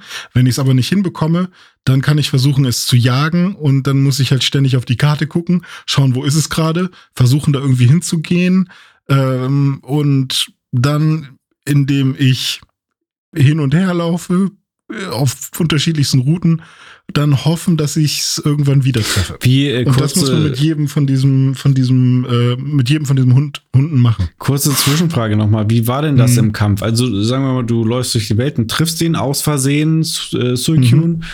Und ähm, kann der, flüchtet der dann gegebenenfalls? Ja, der- oder? Der kann, zum einen Ja. kann er flüchten einfach okay. Oder er kann Brüller machen Mhm. und du flüchtest, also du Ach bist weg. ja, ja, Brüller, ja, okay. Ja, genau. Das heißt, äh, es ist super schwer, die überhaupt zu halten Mhm. im Kampf. Mhm. Das heißt, es ist auch sinnvoll, ähm, also wenn du es irgendwann geschafft hast, das war quasi die erste Hürde, ist erstmal herauszufinden, wo sind die gerade. Dann sieht man die, also die quasi mindestens einmal generell überhaupt treffen. Dann sieht man die auf der Karte und dann ähm, muss man, also immer wenn du dich von einer, von einer Ortschaft in eine andere bewegst, das heißt immer wenn unten am Screen ein, ein Schild auftaucht Mhm. von Route 39 zu Teak City. So. Oder dann gehst du wieder den Weg zurück, dann steht da nicht mehr Teak City, sondern du gehst dann äh, in die Route 39 und dann steht da das Schild Route 39. Da bist du jetzt. Und immer wenn dieser Wechsel stattfindet, bewegen sich die Hunde irgendwo hin. Mhm. Und dann musst du quasi gucken, da wo ich jetzt gerade bin, ist da auch gerade der Hund. Und wenn das passiert, dann kannst du ins Gras gehen und versuchen, den zu fangen. Und am besten mit Top-Schutz, weil dann hast du die ganzen anderen Pokémon nicht, die dich auch angreifen. Und ähm, Ach, aber die können dich dann trotzdem angreifen. Oder wie? Ja, ja, Auf die, für die Also, gilt der Topschutz Genau. nicht. Genau, richtig, Ah, weil die halt okay. stark genug sind, Ah. weil das halt legendäre Das wusste sind. ich gar nicht. Und, ähm, und dann hatte ich ein Pokémon, ein Apollo, was, ähm, was Hypnose konnte und äh, Horrorblick. Und Horrorblick sorgt dafür, dass äh, die nicht weglaufen können, können nicht mehr flüchten. Und Hm. Hypnose sorgt dafür, dass sie einschlafen. Mhm. Und ich habe das Spiel, weil ich das Spiel leider nicht auf dem Gameboy habe, ich habe auch kein Gameboy Color mehr hier. Ähm, und ich habe halt die, die Cartridge nicht. Deswegen habe ich das die ganze Zeit auf dem Handy gespielt, auf dem Emulator. Und ähm, ich habe dann, sobald ich sie getroffen habe, dann, als es dann endlich mal geklappt hat, äh, habe ich dann sofort auf Speichern geklickt. Weil Okay. ab dann kann ja immer mal wieder was anderes passieren. Das heißt, hätte Hypnose nicht getroffen, habe ich dann einfach sofort neu geladen, Mhm. nochmal Hypnose versucht und dann hat's getroffen und dann konnte ich somit relativ sicher, ähm, sobald ich sie encountered habe, konnte ich relativ sicher sein, dass ich sie fangen werde. Okay. So. Das ist Also natürlich das war- auch auf dem Gameboy dann nochmal ein bisschen schwieriger, wenn man keine ja, auf dem Gameboy ist so. es fast unmöglich. Also da muss man wirklich äh, einfach, weil da, da ist es so, ist es so sehr vom Glück abhängig. Ja. ähm, dass man, dass man die wirklich fangen kann. So. Aber jetzt hatte ich alle. Mhm. Ich hatte das rote Garados. Ah, also, das ne, ist ja auch noch, Garados. Stimmt. Ich hatte ein krasses Tornuptu, was schon irgendwie Level 83 war oder so. Ich hatte ähm, Lugia, Ho-Oh und die drei legendären äh, Hunde und ich habe mir gesagt, Alter, ich, ich will, ich will die, ich will die behalten. So, ich habe jetzt so viel Zeit da reingesteckt. Ich will die nicht einfach ähm, hier auf dieser Save-File, die irgendwann weg ist, äh, die ich dann nie wieder sehe. Ich habe da jetzt, ich habe eine kleine Bindung aufgebaut. Ich will die behalten. Wie kriege ich das hin, habe ich mich gefragt. Das, es muss doch irgendwie gehen. Und dann habe ich so überlegt, okay, warte mal. Also, ich habe hier eine Save-File. Das ist eine .sav. Und weil ich das Spiel auch manchmal am Rechner gespielt habe und manchmal auf dem Handy, wusste ich, dass ich das schon zumindest zwischen Emulatoren hin und her schieben konnte. Mhm. Das heißt, die Save-File auf dem Emulator ist die gleiche, äh, auf dem Emulator am Rechner ist die gleiche Save-File, die ich auch auf dem Emulator am Handy benutze. Ähm, das heißt, okay, das Game braucht also diese Save-File. Dann habe ich einmal mich informiert, okay, äh, diese Save-File ist genau die Save-File, die auch das Gameboy-Spiel damals benutzt hat. Also mhm. Also .sav. Äh, okay, also könnte ich die auch irgendwie auf dem Gameboy bekommen und dann hätte ich die da. Dann habe ich kurz überlegt, ob ich mir Pokémon Kristall als Cartridge kaufe. Und dann gibt es ja diese Cartridge-Auslesegeräte. Ja, hast du. Ja. Äh, und dann gibt es ja diese Cartridge-Auslesegeräte. Und damit hätte ich äh, entweder die ROM oder die Save-File von einem Cartridge auf meinen Rechner ziehen können oder eben die Save-File vom Emulator. Hattest du ja im Grunde schon. Ne? Also ja, ich also ja. ich habe die ich habe die ROM schon und ich hätte aber jetzt meine Save File vom hätte ich vom Emulator auf äh, das Cartridge ziehen können und dann habe ich so überlegt, okay, und dann könnte ich zu Pokémon Stadium und dann könnte ich doch da, naja, nee, geht alles nicht, ist alles Quatsch. Und dann habe ich überlegt, okay, wo gibt es noch Pokémon Kristall? Auf Nintendo 3DS. Der Store wird aber bald abgeschaltet. Man kann bald nichts hm. mehr kaufen. Okay, noch schnell mein Kabel gesucht für ein 3DS, um den zu laden. So, 3DS geladen. Puh, ist noch da. Man kann noch irgendwie bis März oder so kann man noch Sachen kaufen. Okay, krass. So, dann habe ich erstmal Pokémon Gelb und Pokémon Kristall noch schnell mit dem Restguthaben, was ich da noch hatte, habe ich äh, erstmal die beiden Editionen gekauft. Und, ähm, und dann ging's los. Okay, ich möchte, dass ich jetzt dieses Save-File, die ich jetzt hier habe, auf meinem Emulator, auf meinem Rechner, ne, die ich ja irgendwie überall hinschieben ja. kann, die möchte ich jetzt in dem in Pokémon Kristall auf dem Nintendo 3DS nutzen. Wie kriege ich das hin? Einmal gegoogelt, ob da, ob es da irgendjemanden schon gibt, der das jemals gemacht hat. Ja, gibt es. Eine Software, die, die Checkpoint heißt. Okay. Mit Checkpoint kann man alle Virtual Console Save Games und auch alle Nintendo DS, 3DS äh, Save Games sichern und von seinem DS runterziehen. Ähm, und dann hat man sie halt für immer und kann sie dann auch wieder auf. Und andersrum ja, halt auch. Genau, und andersrum okay. halt auch und, und quasi Backup, mhm. ein Backup quasi neu raufziehen auf die, äh, auf die Konsole. Und ähm, das Problem ist, man muss das Ding dafür hacken und flashen. Und ähm, das heißt, ich habe mich dann hingesetzt und das war eine unfassbar lange Anleitung. Ein super nerviger Prozess, dieses Ding zu hacken. Ähm, oh auf jeden Fall saß ich dann da und habe dann irgendwie drei Stunden lang, glaube ich, habe ich ähm, saß ich da und habe da wirklich SD-Karte raus aus dem 3DS in Rechner, das gemacht, ne, einen neuen Ordner erstellt, bla bla, wieder rein in den 3DS, das runtergeladen. Okay, da muss man irgendwas umtauschen. Dann hat der 3DS kurz kein Internet mehr, aber wenn man aufs Internet klickt, dann installiert er eine Software. Da und dann irgend so eine Software, die so aussieht wie Doom, also wie das Doom-Logo, was irgendwie God-Mode heißt. Und damit kann man dann auch Sachen machen. Okay. Und dann, keine Ahnung, auf jeden Fall habe ich dann den ganzen Kram gemacht und am Ende hatte ich dann eine Software drauf, die heißt FBI und irgend so ein Luna Launcher oder so oder Luma und ähm, gleichzeitig auch diese Software namens Checkpoint. Und dann war es eigentlich mega einfach. Dann habe ich ähm, mit Checkpoint ähm, einfach in quasi den Checkpoint-Ordner auf der MicroSD, die ich in meinen 3DS packe, da habe ich die Save-File reingepackt. Mhm. Und dann wollte ich die halt eben in die Virtual Console packen. Da habe ich gemerkt, fuck, das geht nicht. Das ist gar keine .sav bei Virtual Console. Das ist eine .dat. Was soll ich denn jetzt oh, machen? nein! Gegoogelt. Ah, jemand hat eine Website online, wo man .sav-Dateien in .dat-Dateien umwandeln kann. Genau für diesen Zweck. Lol. Hat einfach jemand eine Website gebaut, wo, wo man das machen kann. Okay. Okay, Save-File hochgeladen, habe ich eine DAT gekriegt, reingezogen, konnte ich backuppen, zack, hatte ich drin. Und dann hatte ich mein Lugia, mein Ho-Oh, mein Entei, meine Trainer-ID, alles genau so, wie es sein sollte, auf dem 3DS. So, aber Ich dann sag, hast du ja, also okay, da, erstmal Respekt dafür. Ich glaube, ich weiß nicht, ob es auf dem Planeten einen Mensch gibt, der diesen Weg schon mal auf sich genommen hat, nur um ein Save-File von einem emulierten Game auf, auf den 3DS äh, Anscheinend ja schon, bekommen. sogar mit Anleitung habe ich das. Also haben mir ja Leute eine Anleitung geschrieben. Ja, ja, aber wahrscheinlich hatten die andere, andere Beweggründe stimmt. dazu, als stimmt. du so äh, mit dem äh, Hacken eines Gerätes. ähm, okay, jetzt hast du quasi es tatsächlich geschafft, von deinem Emulator die Save-File auf Pokémon Kristall Virtual Console auf dem 3DS zu bekommen. Genau, auf ein offizielles Nintendo-Produkt Ja, genau. aufzuziehen. Ja. So, jetzt ist aber die Frage, äh, Pokémon Kristall Virtual Console, schön und gut. Wie geht's denn jetzt weiter? Wie kriegst du die jetzt von, von Pokémon Kristall irgendwie auf eine neuere Version? Es gibt die Pokémon Bank Ja. und es gibt Pokémon Home mhm. ähm, und es gibt den Pokémover. Diese drei Software-Dinger braucht man. Und zwar war, bevor es Pokémon Home gab, bevor es die Switch gab, gab es die Pokémon Bank. Mhm. Das, glaube ich, war zu der Zeit von Alpha Rubin, Omega Saphir Ja. und äh, von Sonne Mond und so, um seine Pokémon eben absichern zu können äh, oder die halt auch von Version zu Version tauschen zu können, konnte man seine Pokémon ähm, auf die Pokémon Bank packen. Dafür musste man Geld bezahlen. Ich glaube, fünf Euro im Jahr.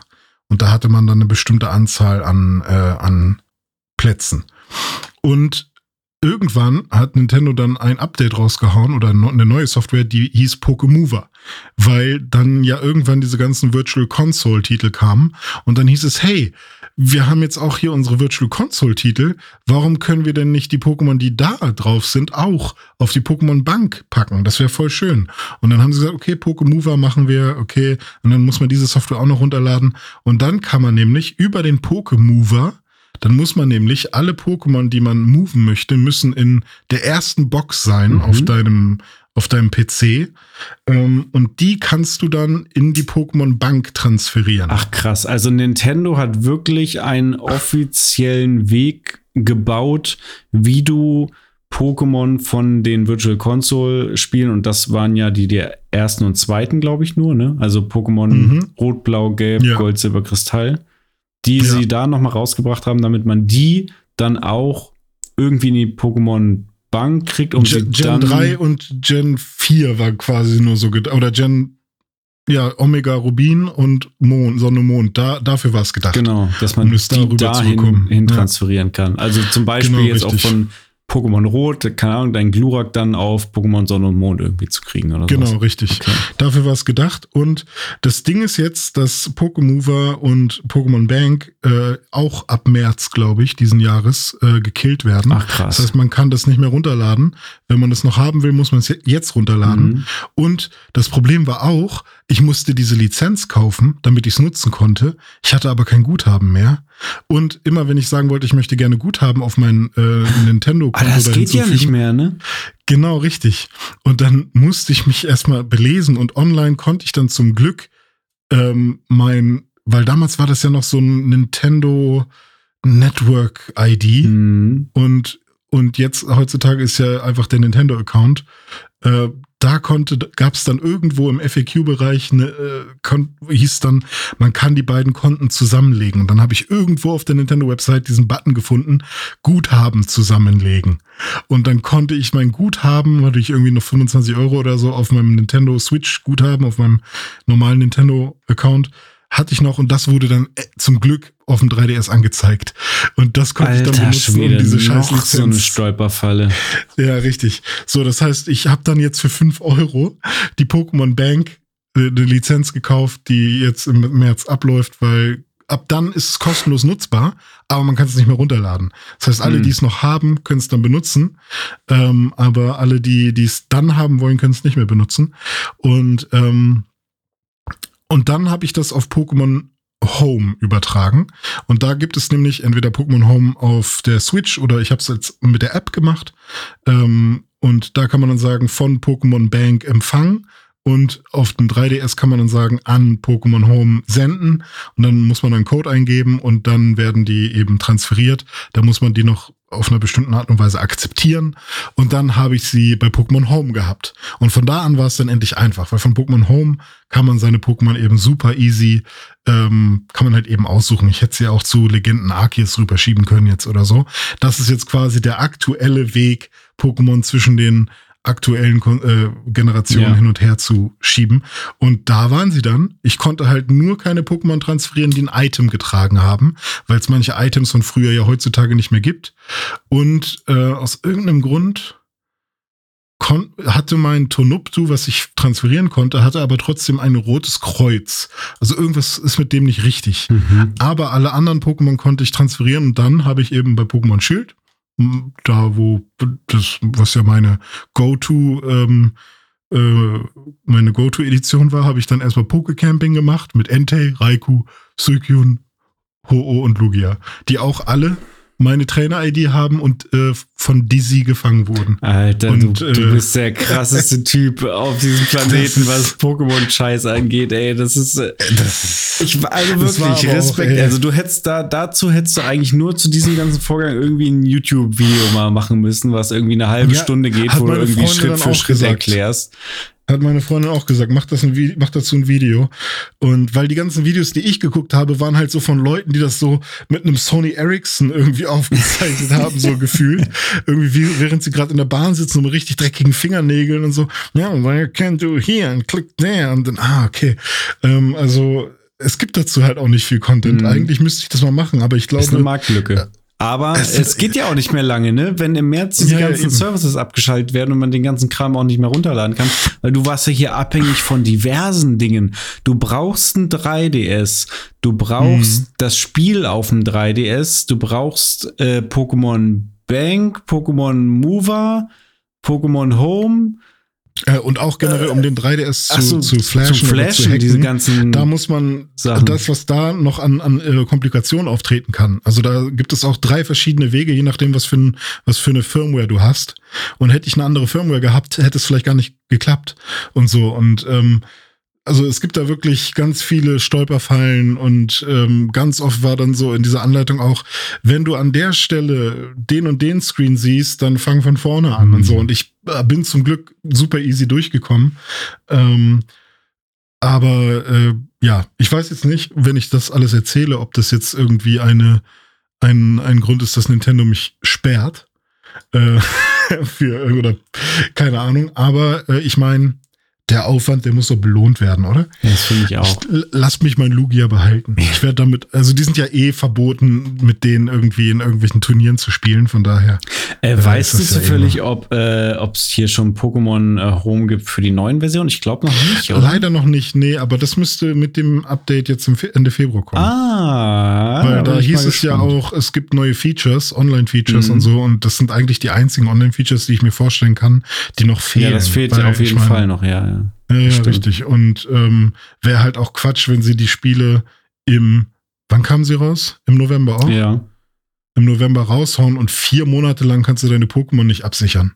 Ja, das stimmt. Weil, keine Ahnung, du kannst ja auch immer nur einen Speicherstand machen. Ja. Und ähm, es gibt bestimmt die ersten Leute, die volle Boxen haben. vom ganzen Züchten. Ja, also wenn ich so weitermache, habe ich auch 300 Lumandas und dann sind die Boxen ja, ja, voll. Eben. Und du kannst ja nicht die ganze Zeit Wundertausch machen. so, aber das war wieder unsere Story aus der Welt der Pokémon. Entschuldigt die, äh, diese lange, aber es war halt auch wirklich was, es brannte mir so auf der Seele. Ich wollte es die ganze Zeit schon Dome erzählen. Ja, es brannte mir auch unter den Nägeln. Ich weiß ja, dass du das ja. irgendwie gemacht hast und ich wollte die ganze Zeit wissen, wie. Und ey, ganz ehrlich, ich hätte nicht gedacht, dass es so kompliziert ist. Also deswegen nochmal an der Stelle Respekt dafür, für dein Durchhaltevermögen und dass du das äh, durchgezogen hast. Mega cool. Also ich glaube, du kannst auch sehr stolz sein, wenn du dann irgendwann, äh, und vor allem hast du dann noch einen weiteren Grund, äh, Pokémon Karmesin mhm. dann irgendwann zu spielen und dann da auch deine Pokémon wieder weiterhin mitzunehmen, die du von Weißt du, was ich gerne machen hast. möchte, weil ich hatte mir dazu was ausgedacht, Dome. Was denn? Und zwar, ich würde dir gerne mein Lugia tauschen, sobald es geht bei Karmesin und Purpur. Geil. Also du hast ja Purpur, weil du bist ja der größte Lugia-Fan. Ja. Und es wäre mir eine Freude, wenn du das Lugia hast, was Dizzy gefangen hat, äh, auf deinem Speicherstand. Boah. Das ist aber super lieb. Das wäre mir natürlich eine absolute Ehre. Ja, Lugia ist auf jeden Fall eins meiner absoluten Lieblings-Pokémon. Ja, stehe ich total drauf. Ja. Das wäre richtig Das cool. fände ich schön. Ich hab's, äh, ich hab Lugia auch nur VMs beigebracht, also kannst du dich richtig freuen. Sehr gut. Whirlpool, Surfer, Fliegen und Stärke. Leider, mein, mein Garados ist leider so, so ein Opfer Ja. geworden. Ey, der kann Kaskade, Whirlpool und Surfer. Also, es ist wirklich. Ich weiß gar nicht, ob es diese. Attacken alle noch gibt überhaupt, ey. Nee, ich glaube, vielleicht ist das der Grund, weshalb manche Kaskade, Pokémon. äh, gibt's so das noch, ey? Keine Ahnung. Kaskade ist ja um, um diese äh, Wasserfälle Dings hoch zu. Wasserfälle ja. hoch zu, äh, ja genau. Und es gab auch, auch. keine Wasserfälle mehr irgendwann, Nee, ich, oder? ich Also- glaube, das hat sich relativ schnell dann auch erledigt. Ach ja, Hm. VMs, das waren noch Zeiten. Ja, mega. Äh, Vielen Dank, René, für diese ähm, ausführliche Ausführung. Ich fand super spannend. Ich hoffe, ihr da draußen äh, fand es auch spannend. Äh, so viel zum wöchentlichsten äh, Pokémon-Podcast äh, äh, Deutschlands auf jeden Fall. Ähm, ich glaube, das sollte es dann auch gewesen sein mit unseren Spielen für diese Woche. Noch nicht ganz mit dieser äh, News-Dive-Episode, denn wir haben auch noch News mitgebracht.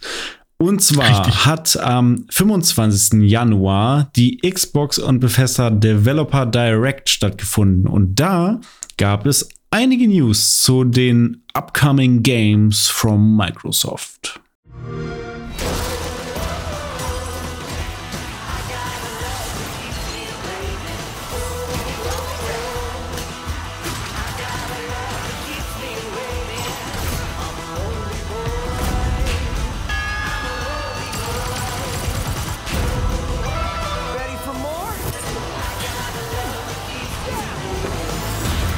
Aber bevor wir zu äh, ähm, Bethesda Developer Direct, äh, Xbox und Bethesda Developer Direct kommen, hast du noch einmal einen kleinen Insight mitgebracht ähm, zur Lage der ja, Beschäftigungen bei Microsoft Ja. und ähm, bei auch äh, Subfirmen. Ähm, was ist da denn los? Ja, äh, das stimmt. Das ist leider ein trauriger Fakt. Und zwar ähm, ist es ja schon seit einiger Zeit so, dass äh, große Tech-Unternehmen ähm, ja so, so Massenentlassungen ähm, durchziehen. Ich glaube, äh, Google ähm, war dabei und ähm, Ubis Twitter. Äh, Tw äh, Twitter auch, ja. Twitter auch. Ubisoft äh, geht's ja auch nicht so gut. Und da gibt's noch weitere Companies. Facebook hat auch einige entlassen. Und Mhm. jetzt ist es auch bei Microsoft so weit, dass tatsächlich 10.000 äh, Leute gehen müssen, ähm, was sehr schade ist und wir wünschen natürlich erstmal allen äh, Betroffenen, dass sie möglichst schnell wieder auf den Füßen landen und neue Jobs finden, weil da sind bestimmt sehr viele talentierte Leute dabei. Ähm, und insbesondere sind auch Leute dabei von 343 Industries, also auch das Halo-Team. Die Entwickler und Publisher von Halo sind betroffen. Äh, einige äh, verlieren da jetzt erstmal ihren Job und äh, auch wichtige Managementpositionen werden irgendwie, es wird umstrukturiert und, und neu geordnet. Zum Beispiel auch Joseph Staten, der äh, ist ja einer der Väter von Halo von der ersten Stunde und der kam ja ähm, erst, ich glaube, vor einem, ja, vor anderthalb Jahren oder so, vor dem Release von Halo Infinite kam er ja rein, als es schon so schlecht lief in der Entwicklung und hat das Ding dann irgendwie noch rumgerissen und irgendwie noch äh, halbwegs gut released. Ähm, aber auch der geht jetzt wieder zurück, ähm, verabschiedet sich erstmal wieder von Halo und geht wieder zu Microsoft Publishing. Ähm, was auch sehr schade ist, finde ich, weil das so, so eine Person, der ich sehr viel da vertraut habe. Ähm, ja, auf jeden Fall das sehr schade. Äh, erstmal viele Leute verlieren ihre Jobs und äh, dann ist natürlich auch die große Frage und äh, gerade jetzt wegen äh, diesen Massenentlassungen kam dann auch die Frage auf in der Community, wie geht's denn jetzt weiter mit Halo und wo steht Halo Infinite jetzt gerade eigentlich? Und ähm, ja, man muss sagen, also sowohl dem Spiel als auch dem Franchise geht's irgendwie nicht so gut. Ne? Man kommt irgendwie nicht so richtig vom Fleck. Man hat irgendwie Halo Infinite zwar rausgebracht und es ist auch ein passables Spiel, aber so richtig happy ist irgendwie auch keiner, weil der Multiplayer ist, äh, also das Core-Gameplay ist gut, so, es ist eine solide Basis da, aber äh, sowohl die Kampagne ist irgendwie nicht so das absolut äh, Gelbe vom Ei, weil äh, die auch relativ unspektakulär inszeniert ist. Also gab es wirklich Halo-Kampagnen, wo mehr abgegangen ist. Ähm, und auch im Multiplayer gibt es viele Probleme mit irgendwelchen Sync-Issues und so, was wohl auch das gerade Mhm. das Competitive-Spielen sehr äh, schwierig machen soll äh, bei Halo Infinite. Ähm, ja, und dann ist auch die Frage, wie geht's weiter mit Content? Sowohl im Multiplayer mit neuen Maps und Modi, als auch äh, gerade was die Story betrifft und Kampagnenerweiterung und so. Das steht alles in den Sternen. Also da gibt's irgendwie gar nichts Neues zu. Jetzt werden noch viele Leute entlassen und Leute wie Joe Staten äh, verlassen das Projekt. Also da fragt man sich wirklich, ähm, wie geht's weiter? Und das ging so weit, dass 343 sich sogar dazu genötigt gefühlt hat, einen offiziellen Post rauszubringen. Also ein von diesen klassischen, äh, ein Entwickler postet einen Screenshot von irgendeinem Hintergrund mit irgendwie weißer Schrift, diese typischen Dinge, die heutzutage immer mhm. veröffentlicht werden, wenn irgendwie in der Regel Spiele verschoben werden oder so, ähm, wo sie dann geschrieben haben, 343 wird weiterhin äh, äh, an Halo arbeiten und weiterhin in Zukunft Halo-Spiele äh, rausbringen, also sowohl Multiplayer als auch ähm, Singleplayer. Ähm, ja, aber trotzdem fragt man sich da jetzt als geneigter Fan und Beobachter, wie es da, wie es da weitergehen soll. Also ich bin da auch ein bisschen ratlos, um ehrlich zu sein. Ja. So, ich glaube, um, um Halo wird es jetzt erstmal einfach ein bisschen ruhiger und die müssen sich echt mal was überlegen, wie sie da, wie sie da weitermachen wollen. Jetzt werden auf jeden Fall ähm, erstmal andere Spiele im Fokus stehen, die wir uns jetzt gleich noch angucken werden. Äh, du hattest gerade noch was auf, auf den Lippen. Wolltest du noch was zu Halo sagen? Ja, ich überlege halt die ganze Zeit, ob Halo Infinite m, m, also ein Positivgeschäft war. Also ob das für die, ob sich das gelohnt hat am Ende, das zu machen, oder ob sie jetzt sagen, oh Gott, wir haben mit Halo Infinite irgendwie völlig, völlig scheiße gebaut. Lass mal das Halo-Franchise jetzt sein lassen. So. Ähm, weil ich meine, seit, sagen wir mal, Halo Reach habe ich nicht das Gefühl, dass viel mehr Halo-Fans dazugekommen sind. Mhm. Ja. Äh, ja, teile ich. äh, diese Ansicht. Ähm, also Halo 3 und Halo Reach war irgendwie so Peak Halo, hatte man damals das Gefühl. Also es war halt auch noch 360-Zeit, muss man ja, das kommt, da kommt ja alles zusammen. Ne? Da war halt Microsoft mhm. und gerade Xbox auch ganz weit oben, weil die 360 war einfach eine geile Konsole und wurde von sehr vielen Leuten geliebt. Und dann ging es halt mit, ähm, dann irgendwann mit gerade mit Halo 5 und der Xbox One echt bergab und Infinite sollte jetzt, sollte ja schon so eine Art Soft Reboot sein. Ist jetzt aber auch irgendwie nicht so. Also, ne, wir, wir haben ja schon festgestellt, Halo Infinite hat super Potenzial, da könnte man echt noch viel geilen Scheiß machen, aber ja, sie machen es halt irgendwie einfach nicht. Sie kriegen es nicht, nicht delivered. Sie kriegen die PS nicht auf die Straße. Das Franchise ist da, die Fanliebe ist da, ähm, aber sie, sie kriegen es irgendwie nicht hin, dass dieses Ding wieder mal richtig zieht. Ja, mhm. schade. Mal gucken, mal gucken, wie es da weitergeht. Ich würde sagen, ähm, solange die nichts Neues bringen, äh, konzentrieren, konzentrieren wir uns auch mal auf das, was sie Neues bringen. Und das haben ja. sie gezeigt bei der Xbox und Bethesda Developer Direct. Und da kommt ja einiges dieses Jahr noch auf uns zu mit Forza, Redfall, Elder Scrolls Online Necrom, äh, Minecraft Legends und sogar einen Shadow Drop hat es gegeben. Äh, was mhm. äh, von diesen Dingen, die da besprochen und angekündigt wurden, ähm, war denn für dich das Besonderste und das, wo du jetzt vielleicht direkt äh, am meisten Bock drauf hast? Elder Scrolls Online Necrom. Sofort. Sorry. äh, das stimmt nicht, aber ich will es weghaben, damit wir da nicht noch länger drüber reden ja. müssen. Also ich finde Elder Scrolls cool. Auch ich habe Bock auf Elder Scrolls 6. Ähm, wie auch immer es dann heißen wird. Ich mochte Skyrim. Ähm, ich wäre gerne schon älter gewesen, als Morrowind rauskam und so weiter. Ähm, aber ich kann Elder Scrolls Online äh, nicht viel abgewinnen, weil ich halt einfach keine MMOs spiele. Äh, Finde es aber cool, dass die daran weitermachen, äh, damit weitermachen. Und ja, der neueste Teil heißt äh, Elder Scrolls Online Necrom, hat wohl was mit ähm, Necro Manten, ne Nekro-Toten, hm, irgendwie Halbtoten oder Teufeln und was auch immer zu tun. Äh, vielleicht auch eine neue Klasse dabei. Kommt am 5. Juni. Ähm, ja, hat mich jetzt auch nicht gecatcht, so dass ich sagen würde, oh, jetzt muss ich aber mal Elder Scrolls anf äh, anfangen. Aber finde ich schön, dass es da weitergeht. So, zu deiner tatsächlichen Frage. Ja. Hi-Fi Rush. Oh ja. Oder Hi-Fi Rush, muss man ja eigentlich sagen, ne, weil es ist ja High Fidelity, ne?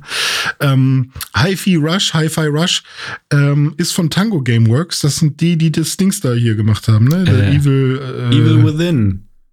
Und, ja, äh, da ist Evil outside. Ja, but there is evil within too. Richtig, exakt. Und ähm, Hi-Fi Rush ist schon raus und jetzt gerade im Game Pass. Ja, genau, ist ein Also Shadow Drop quasi gewesen. for free. Genau, kam, kam, wurde sofort veröffentlicht und äh, direkt auch in den Game Pass gekommen. Ich habe es auch heute schon runtergeladen, ähm, aber ich kam noch nicht dazu zu spielen. Will ich aber unbedingt machen, denn ich finde, es sieht grandios aus. Es sieht aus wie Ja. eine Mischung aus Sunset Overdrive und Jet Set Radio mit äh, Guitar Hero Einflüssen. Ähm, ich habe total Bock drauf. Ähm, äh, und du, glaube ich, auch. Ne? Was, was, was Ja. catcht dich am meisten? Catcht dich mehr der Stil oder die Musikkomponente? Oder ist es gerade die Kombi aus den beiden Dingen? Also ehrlich gesagt, ähm, für mich sah es erstmal so aus wie ein Action ähm, so im Beyond Good and Evil oder meinetwegen auch Zelda-Stil, Oh, habe ich das- zuerst Das gedacht. wäre natürlich auch geil. Ähm, ähm, also Zelda vielleicht gar nicht mal so sehr, aber halt e- irgend, irgend so ein Actionspiel, vielleicht Darksiders, nur eben in, in dieser frischen Optik, in dieser Jet Set Radio Optik. Ähm, und ich finde auch, dass der Hauptcharakter mich sehr an Marty McFly erinnert, weil er halt irgendwie auch so relativ cool und leger ge gekleidet ist, auch so in seinem Alter ist und eben eine fette E-Gitarre dabei hat und Marty McFly am Anfang von Back to the Future geht natürlich zum Doc und äh, macht erstmal die Gitarre irgendwie an den an diesen super Verstärker. Das ist so und, eine gute ähm, Szene. Aber ich muss wieder. Back to the Future gucken. Ja, ich lieb's. Ja, man, man muss das mindestens einmal ähm, äh, pro Woche gucken. Ja. So, und ähm, deswegen finde ich, also die Welt und äh, das Design generell, dieser Jet Set Radio Style und, und vor allem das, äh, das Welten oder die, die Stadt, die man da sieht, das Weltendesign und die Stadt äh, hat mich besonders mitgenommen. Mhm. Also da hast du gerade schon Sunset Overdrive gesagt, Mhm. wo ich auch sofort dieses bunte, schöne, wie so ein Super Mario nur in, in ein bisschen erwachsener oder teenagiger. Ähm, also ich habe da direkt Bock bekommen.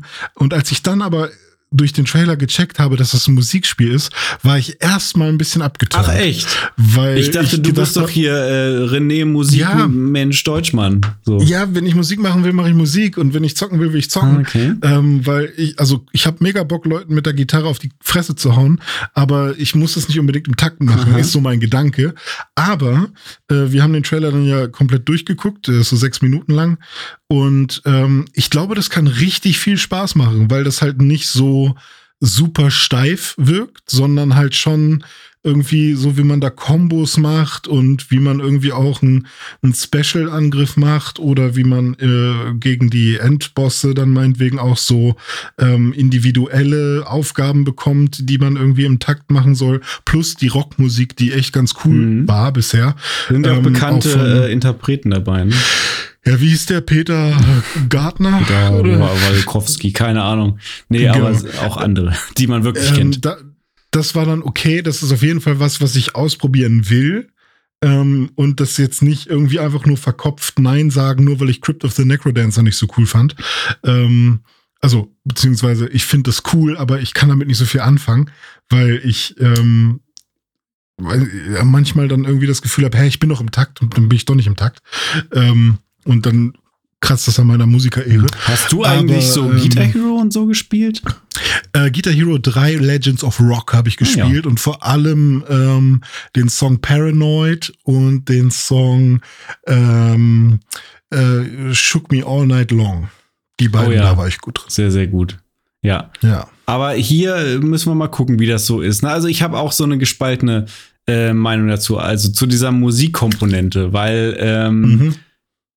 Allein auch dadurch, dass ja dann immer so gewisse Musiken und Soundeffekte ausgelöst werden, wenn du den Leuten auf dem Kopf haust oder so, das Mhm. kann cool sein. Also da kann man vielleicht auch wirklich dann in so einen coolen Flow reinkommen.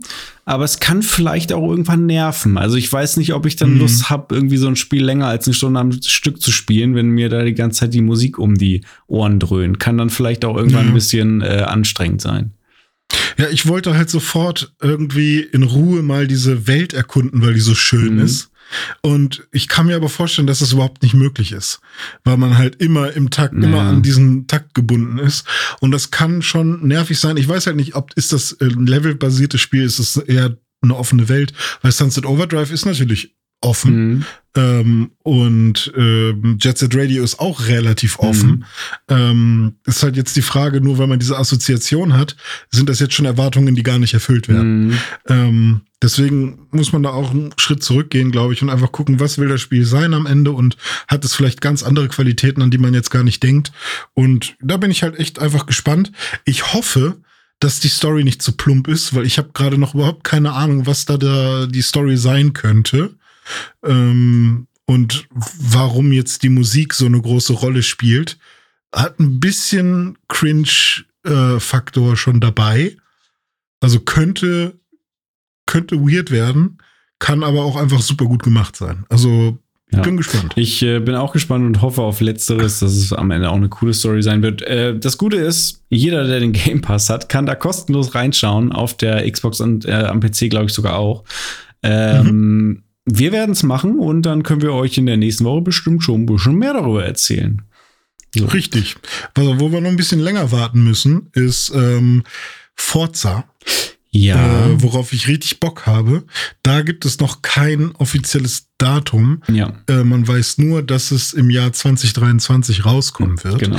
Aber das, was gezeigt wurde, ähm, lässt Großes erhoffen und ich war sehr positiv angetan. Äh, vor allem, da wir beide ja im letzten Jahr sehr gerne Gran Turismo 7 gespielt haben. Ähm, auch dieser Forza 8 Tr Trailer. Mhm. Nee, das heißt jetzt einfach nur noch Forza. ja, ne? genau, Forza Motorsport. Ja, genau. Ähm, war, war schon gut wieder. Habe ich schon auch wieder Bock. Ja, definitiv. Ich habe auch mega Bock auf Forza und das äh, ist auch so der einzige Wermutstropfen von dieser ganzen Präsentation, finde ich, abgesehen davon, dass Starfield nicht dabei war, was aber vorher angekündigt wurde, weil das demnächst ein eigenes Showcase bekommen wird, äh, dass Forza eben kein äh, Release-Datum bekommen hat. Ähm, 2023 ist gut.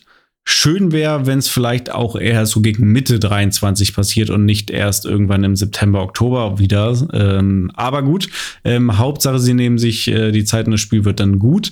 Ähm, was sie gezeigt haben, war auf jeden Fall sehr beeindruckend, denn äh, sie versprechen nicht weniger als 4K bei 60 Frames mit Raytracing in den Rennen. Und das haben sie auch ähm, in den Trailern gezeigt.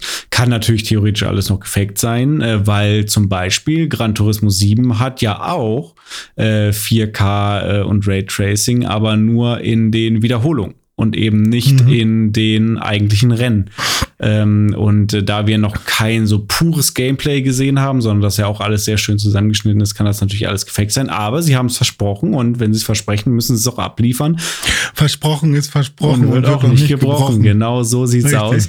Und äh, was sie gezeigt haben, ist schon sehr beeindruckend gewesen. Also wir haben da teilweise auch so ähm, im Trailer oft Stopp gemacht und so Frame für Frame uns angeguckt und die Reflexion auf dem Lack im Rennen, Ja. das sieht schon alles sehr geil aus. Und du hast halt sch- Stück weit einen anderen Look, als du es jetzt bei einem GT7 hast, weil Forza ja so ein bisschen immer auch eine lebendigere Welt hat. Da ist halt mehr Staub, da wird mehr mit Tag-Nacht-Geschichten gespielt. Ähm, Das Mhm. Gras ist ganz toll animiert und, und, und. Das, was bei GT7 oder generell bei Gran Turismo auch bewusst immer alles sehr klinisch ist äh, und, und clean, äh, ist hier eben ein bisschen lebendiger. Bei Gran Turismo sagt man, okay, wir wollen das so, wir wollen diese Optik, der Fokus soll halt auf den Autos liegen und bei Forza fühlt sich das so ein bisschen lebendiger an und deswegen bin ich gespannt, Mhm. ähm, das dann zu spielen und das dann auch noch mal im Kontrast zu sehen äh, zu so einem Gran Turismo und das dann noch mal miteinander zu vergleichen. Und wo ich sehr gespannt bin, ist die Singleplayer-Kampagne, die jetzt auch wieder dabei sein soll. Ähm, die ist mir persönlich. Wie war die? Gab es einfach gar keine? Ja, oder? ich weiß nicht mehr. Also es war, also ich weiß ganz ehrlich, ich weiß nicht mehr. Ich habe Forza 7 gespielt. Ich kann dir nicht mehr sagen, ob es überhaupt eine Karriere gab. Und wenn es eine gab, dann war sie anscheinend so komisch oder so schlecht, dass ich sie nicht gespielt habe, obwohl ich das eigentlich wollen würde. Denn ähm, bei einem Rennspiel ist mir nicht nur wichtig, dass das eigentliche Gameplay gut ist, sondern ich will halt auch so ein Stück weit eine Motivation haben und da irgendwie durchgeführt werden, dass ich auch motiviert bin dazu, auch mal verschiedene Autos auszuprobieren, in verschiedenen Rennklassen anzutreten, auf verschiedenen Strecken und ähm, nicht einfach nur jedes Mal mir irgendwie ein Custom-Game zusammenzubauen, so war es Mhm. dann bei Forza 7 so. Da habe ich halt jedes Mal, wenn ich, ich hatte jetzt Bock auf ein Rennspiel und dann habe ich Forza gespielt und dann musste ich mir jedes Mal irgendwie, ja, okay, welche Klasse will ich spielen, das, okay, auf welchem äh, Ring will ich spielen, dann spiele ich da. Ne? Und das war immer so, ja, das Rennen an sich war dann cool, aber es war halt nicht eingebettet so. Und äh, das hat Mhm. mir halt bei GT7 halt richtig gut gefallen, mit dieser Singleplayer-Kampagne, mit diesem Café, mit den verschiedenen Autos, Epochen, Strecken etc. Und sowas will ich bei, bei ähm, Forza auch haben. Da bin ich sehr gespannt, wie sie es umsetzen. Freue mich auf jeden Fall, dass sie irgendeine Art von Singleplayer-Kampagne da reinbauen. Ja. Ist schon lustig, weil es gab ja viele ähm, Reviews, die bei GT7 gesagt haben, oh, das ist voll die äh, salopp gemachte Story, ähm, äh, salopp gemachter Story-Modus. Aber wir fanden das eigentlich sehr cool. Ja. Das ist so klinisch und so, also was heißt klinisch, aber so, ähm, ja, halt nicht, nicht zu fancy äh, mit irgendwie Menschen, die miteinander sprechen Ja, und genau. irgendeine Motivation haben oder so, sondern eher sachlich Mhm. geblieben ist. Also ich fand das auch tatsächlich eher gut. Ähm, es ist halt kein Actionspiel im Sinne von, ähm, hier werden krass Emotionen geweckt, sondern es Ja, ist halt eher genau. ein Spiel über Autos. Ja, verdammt. es geht nicht darum, wie bei Need for Speed, dass du jetzt irgendein Charakter bist und dann kommst du in irgendeine Crew und dann musst du dich von der Street hocharbeiten und dir Respekt äh, Hey, hey, hey, erfahren dich und bla. Sondern es geht halt einfach darum, ja, hier, hier sind kommen ein paar Autoexperten und die erzählen dir jetzt mal was zu diesem Modell und warum dieses Modell gerade so Mhm. doch besonders ist Trink und wie dieses Modell sich in seiner äh, Epoche geschlagen hat und auch im Vergleich Ja, zu anderen ähnlichen äh, Fahrzeugen dieser Biskuit. Klasse. Und dann fährst du das mal, und dann fährst du da mal mit einem alten äh, Käfer und dann vergleichst du den mit einem Opel und mit XY mit einem Fiat und dann fährst du irgendwann mal einen BMW und dann Seichter vergleichst Jazz. du den mit einem Mercedes und so weiter und so fort. Und das fand ich schon echt, echt cool gemacht und äh, Ja. genau, seich, Exakt. seichter Jazz. So, und das, Mhm. das wollen wir auch bei Forza haben. So. Ja, bei Forza wird es, glaube ich, schon eher rockig, oder? Oder so Technoid. Ja, von mir aus auch das, aber Hauptsache, Hauptsache Story. So, Ja. Weißt du, was ich auch haben will? was denn? Vampire. Vampire willst du auch haben? Ja, Weiß ich nicht, ob ich Ja, die will. Ich die das, haben? ja, weil, weil ich weiß ich auch noch nicht so genau. Da wird es auf jeden Fall eine Story geben, so anders als das, was wir äh, ursprünglich vielleicht mal erwartet haben, was da auf uns zukommt. Ähm, Mhm. Wird Redfall ein storygetriebenes Open-World-Spiel? Anscheinend. Multiplayer? Auch mit, Mit mit, äh, optionalem Multiplayer oder optionalem Singleplayer. Wie kann man sehen, wie man Ja. will. Ähm, also ich werde aus Redfall auch immer noch nicht so ganz schlau. Am Anfang dachten wir, es wird sowas wie Left 4 Dead. Jetzt sieht es für mich eher aus wie eine Art Borderlands, wo du halt, du hast in irgendeiner Form eine offene Welt mit dieser Stadt Redfall und kannst sowohl im Singleplayer als auch im Multiplayer mit bis zu vier Leuten da durchgehen und irgendwie Missionen machen und gegen Vampire kämpfen. Also für mich wirkt es irgendwie so wie, wie so ein Borderlands irgendwie. Äh, Ich habe auch kurz an The Division gedacht. Ja, oder Division, Weil ja. bei, bei The Division gab es ja auch diese Basis, wo man Sachen ausbauen Ja. kann. Und hier hat man jetzt auch bei Redfall diese Feuerwache Mhm. zum Beispiel als Basis. Und von da aus nimmt man dann eben äh, Missionen an, Genau. wie zum Beispiel, was sie in dem Trailer gezeigt haben. Oh, da hinten ist so ein Leuchtturm. Wenn wir den erreichen und da das Licht anmachen, wissen alle, dass sie nicht hierher Mhm. kommen sollen. Ähm, aber da ist leider einer, der sich mit Okkultisten zusammengetan hat. Oh, da sollten wir lieber hingehen. So, ich, ich sage das jetzt ein bisschen salopp, ist wahrscheinlich gar nicht, ähm, also war schon okay gemacht alles. Ähm, und dann muss man da halt hin und hat so ein bisschen Story-Mission. Ähm, und ja, dann ballert man da eben rum. Boah, er wollte ballern, ich wollte ballern. ich, ich bin halt so, so halb. Also ich würde es halt, glaube ich, mal ausprobieren. So. Ist eigentlich immer noch, wir sagen immer das gleiche über Ja, das Spiel. äh, also es Ist wird immer- auch immer mehr gezeigt, aber ich werde auch einfach nicht schlauer aus diesem Spiel, muss ich sagen. Mhm. Ich glaube, ich werde Redfall erst, also im besten Fall werde ich es dann checken, wenn ich es gespielt habe. Im schlimmsten Ja. Fall werde ich es dann immer noch nicht checken und verwirrt beiseite legen wieder. Ähm, das Gute ist, Ja. es kommt in Game Pass und dann können wir halt einfach mal da zusammen glauben und das ist, glaube ich, auch der sinnvolle Weg, dann im Koop da mal reinzocken und uns das vielleicht Mhm. gemeinsam ein bisschen erschließen und dann haben wir entweder Bock oder nicht. So, und dann wird ein bisschen geballert. So, ich Gewalt, glaube, geil. wir werden, wir werden Hyenas spielen und dann denken, ach so geht Redfall. so meinen die das. Ja, Hyenas. Gab es dazu eigentlich mal was Neues? Da habe ich auch schon länger nichts mehr von gehört. Nee, habe ich auch nicht mehr. Nee. Aber äh, für mich ist Hyenas und Redfall ungefähr das gleiche gerade, obwohl ich über Hyenas mehr Bescheid weiß. Aber Oder die haben bei mir nicht. den gleichen Stellenwert gerade in meinem, in meinem, so, ich will die beide gerne wenig spielen. Ah, verstehe. Ja, sehr weißt gut. du, also ich habe, also ich spiele lieber was anderes. Hm. Zum Beispiel Minecraft Legends. Ja, aber weiß ich auch noch nicht sogar. Also Minecraft Dungeons bin ich ja am Start. Minecraft Legends habe ich auch noch nicht so 100. Also, dass es ein Minecraft sein soll mit MMO, das habe ich verstanden, dass man da auch seine Freunde trifft ähm, und dass man da irgendwie. Aber ist das nicht beim normalen Minecraft auch so? Ja, aber du hast jetzt so eine Third Person mehr. Ach so, okay, das ist der Aber, Unterschied. äh, Ja. Nee, und man Hm. geht schon durch eine Welt und ich glaube, da gibt's auch schon eine Geschichte irgendwie. Und ich habe da auch, äh, da gab's ja auch so, so Kämpfe mit an, auf Ja, einer gegen Burg. Schweinemänner. Schweinemänner mit Ja. äh, Morgenstern. Und Ja. dann gab's so Golems, so Steingolems, die man irgendwie kaputt machen musste und so. Ja. Also ich bin noch nicht ganz äh, sold. Also ich, ich, das wird kein Spiel für mich sein. Also ich schon. bin auch einfach maximal verwirrt, weil ich habe mir äh, auch sämtliche Trailer angeguckt zu Minecraft Legends und auch so ein paar Werbegeschichten durchgelesen. Ich, sorry, ich check's einfach nicht. Ich weiß nicht, was, worauf dieses Spiel hinaus will, was da der Punkt ist. Mhm. Also, hä? Es sieht für mich aus wie, wie Minecraft halt einfach. Und man kann noch auch, man kann auch ein bisschen Städte bauen, vielleicht sogar. Und manchmal laufen irgendwie ganz viele Leute hinter dir her und du musst gegen Schweine kämpfen. Ich verstehe überhaupt nicht, was jetzt da der Ich- Unterschied ist zum, zum normalen mal- Minecraft. Ähm, Ich bin gerade mal auf Eurogamer.de gegangen und lese dir jetzt was vor.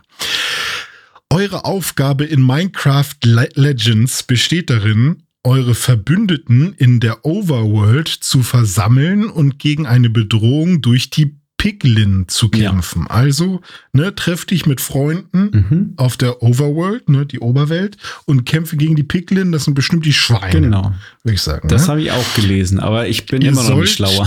dabei ein einladendes und freundliches Land erkunden, das sich vertraut, aber auch mysteriös anfühlen soll. Es gibt dort verschiedene Biome mit unterschiedlichen Ressourcen. Also ganz ehrlich, Mhm. das hätte jetzt auch ChatGBT schreiben können. Ich bin. Äh, Hat's nicht, ja. hat's nicht. Das war Benjamin Jakobs von äh, Eurogamer. Ja, danke, Benjamin Jakobs. Ich glaube, das ist auch ungefähr einfach nur aus der Pressemitteilung zitiert. das kann sein. Ähm, ja. weiß ich nicht. Also äh, ganz ehrlich, wenn da draußen jetzt bei unseren ZuhörerInnen, wenn da Minecraft-Fans dabei sind, Leute, die sich vielleicht auch schon mal mit Minecraft Legends auseinandergesetzt haben, dann schreibt Ja. uns bitte mal irgendwie eine, eine Mail an ähm, newsdive.pixelbook.de oder auf, auf Twitter oder äh, Instagram oder schickt uns eine Sprachi äh, und, und erklärt uns mal, worum es fucking noch mal in Minecraft Legends geht. Ähm, vielleicht auch Takubaum, wenn du zuhören solltest. Du kennst dich ja bestens aus mit Minecraft. Also bitte Hm, das könnte er, sogar sein. erleuchtet ja. uns. Er würde mich wirklich mal interessieren. Ähm, kommt übrigens am 18. April raus. Äh, ach so, ha- hatten Mhm. wir vorhin, glaube ich, bei Redfall gar nicht gesagt. Ne? Redfall kommt am 2. Mai, also auch schon gar nicht mehr so, Mhm. so weit weg. Minecraft Legends 18. April. Ähm, und Elder Scrolls kommt ja am 5. Juni, also alles noch in der ersten Jahreshälfte. Bei Forza machen wir noch mal ein Fragezeichen dran und zu Starfield können wir euch erst erzählen, wenn es dazu den Showcase gab. Das sollte ja auch nicht mehr allzu lange dauern. Exakt. Ja, so viel zu der Xbox und Bethesda Developer Direct. Wie gesagt, zu Starfield eben noch äh, mehr, wenn Starfield auch seine äh, eigene Direct hatte. Ähm, das war ein ganzer Haufen an Content diese Woche, aber es hat sich natürlich auch ein bisschen was aufgestaut. Ähm, ich äh, glaube, dass wir damit so langsam zu einem Schluss kommen können, Dome. Ich denke auch. Wir haben jetzt hier schon wieder über anderthalb Stunden äh, gequatscht. Äh, das war absehbar nach zwei Wochen Pause. Da hat sich sehr viel angestaut, äh, was wir jetzt heute unbedingt besprechen wollten. Und äh, ich bin sehr gespannt, wie es dann in der nächsten Woche weitergeht. Ich habe mir vorgenommen, wie gesagt, Callisto-Protokoll jetzt noch durchzuspielen und dann mit Dead Space direkt weiterzumachen. Bin sehr gespannt, ob ich das bis zur nächsten Folge alles schaffe. Wenn ja, dann freue ich mich und werde euch beim nächsten Mal dann schon was zu Dead Space erzählen können. Äh, ich bin, bin sehr, sehr gespannt. Hast du dir irgendwas vorgenommen für die nächste Woche? Ähm, ich habe, ich will eigentlich Sachen beenden, Mhm. so ein paar Sachen. Also ich, Need for Speed wird halt so schwer. Ich, ah, es macht es nicht mehr schön gerade. Und ähm, ich wollte jetzt halt wirklich anfangen, mal wieder was äh, zu streamen oder zu, zu äh, YouTube. Mal gucken, ob es eher, also Dome, du jetzt mal. Ja. Äh, hast du eher Lust, live zuzugucken oder willst du eher Content haben, der äh, hochgeladen ist und dann kannst du selber entscheiden, wann du das guckst? Ach, das ist eine schwierige Frage. Ähm, ich Mhm. mag, äh, also grundsätzlich, sage ich mal, Baseline, wenn du mich so ganz allgemein fragst, dann lieber on demand, weil Mhm. Das halt irgendwie in meinen Alltag passen muss und ich halt gucken muss, wann ich halt Zeit habe dazu. Und ich, äh, Ja. wenn ich halt, wenn du gerade jetzt streamst und ich habe halt gerade keine Zeit, dann bringt es mir Ist halt immer nichts, schade, dann ne? ist es schade, blöd. Ja. So, ähm, aber wenn du streamst und ich Zeit habe, dann ist natürlich äh, das Beste aus beiden Welten, weil dann kann ich halt auch noch mit interagieren im Chat. Ne? Das ist natürlich Ja, toll. ja. Aber die Antwort Weil- bringt dich jetzt natürlich nicht weiter. Das hättest du dir auch selber Bei mir, macht, bei mir macht Stream natürlich immer dann Spaß, wenn ich weiß, dass Leute da sind. Ähm, nicht, weil ich irgendwie unbedingt, ähm, weiß ich nicht, Zuschauer haben will, sondern weil ich dann das Gefühl habe, ich, ähm, weiß ich nicht, hab, bin mit jemandem gemeinsam gerade. Also ich, ich, ich mag das einfach gerne.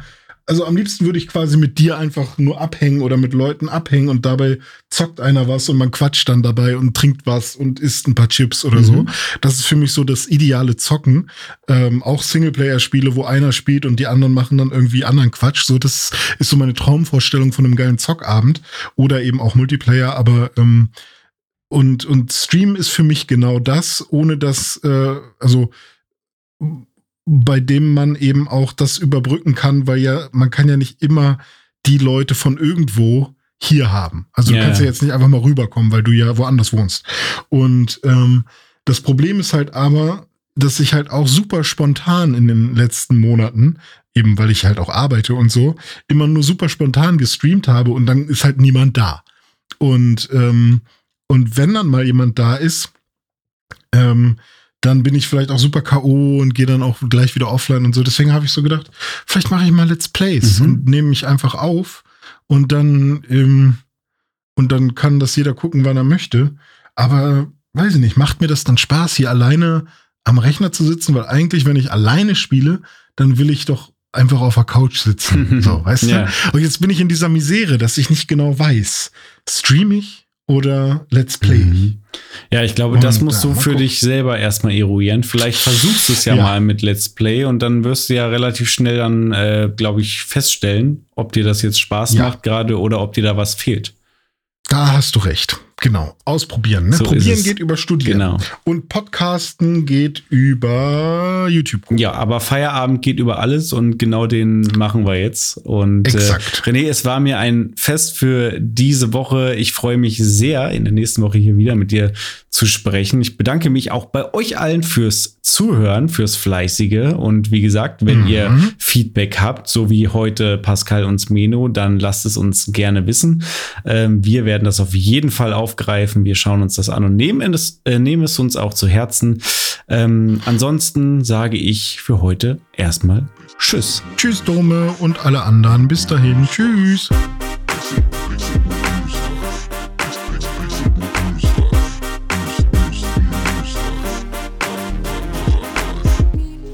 Pixelbook News Dive findet ihr auf Twitter unter @pixelbooknews.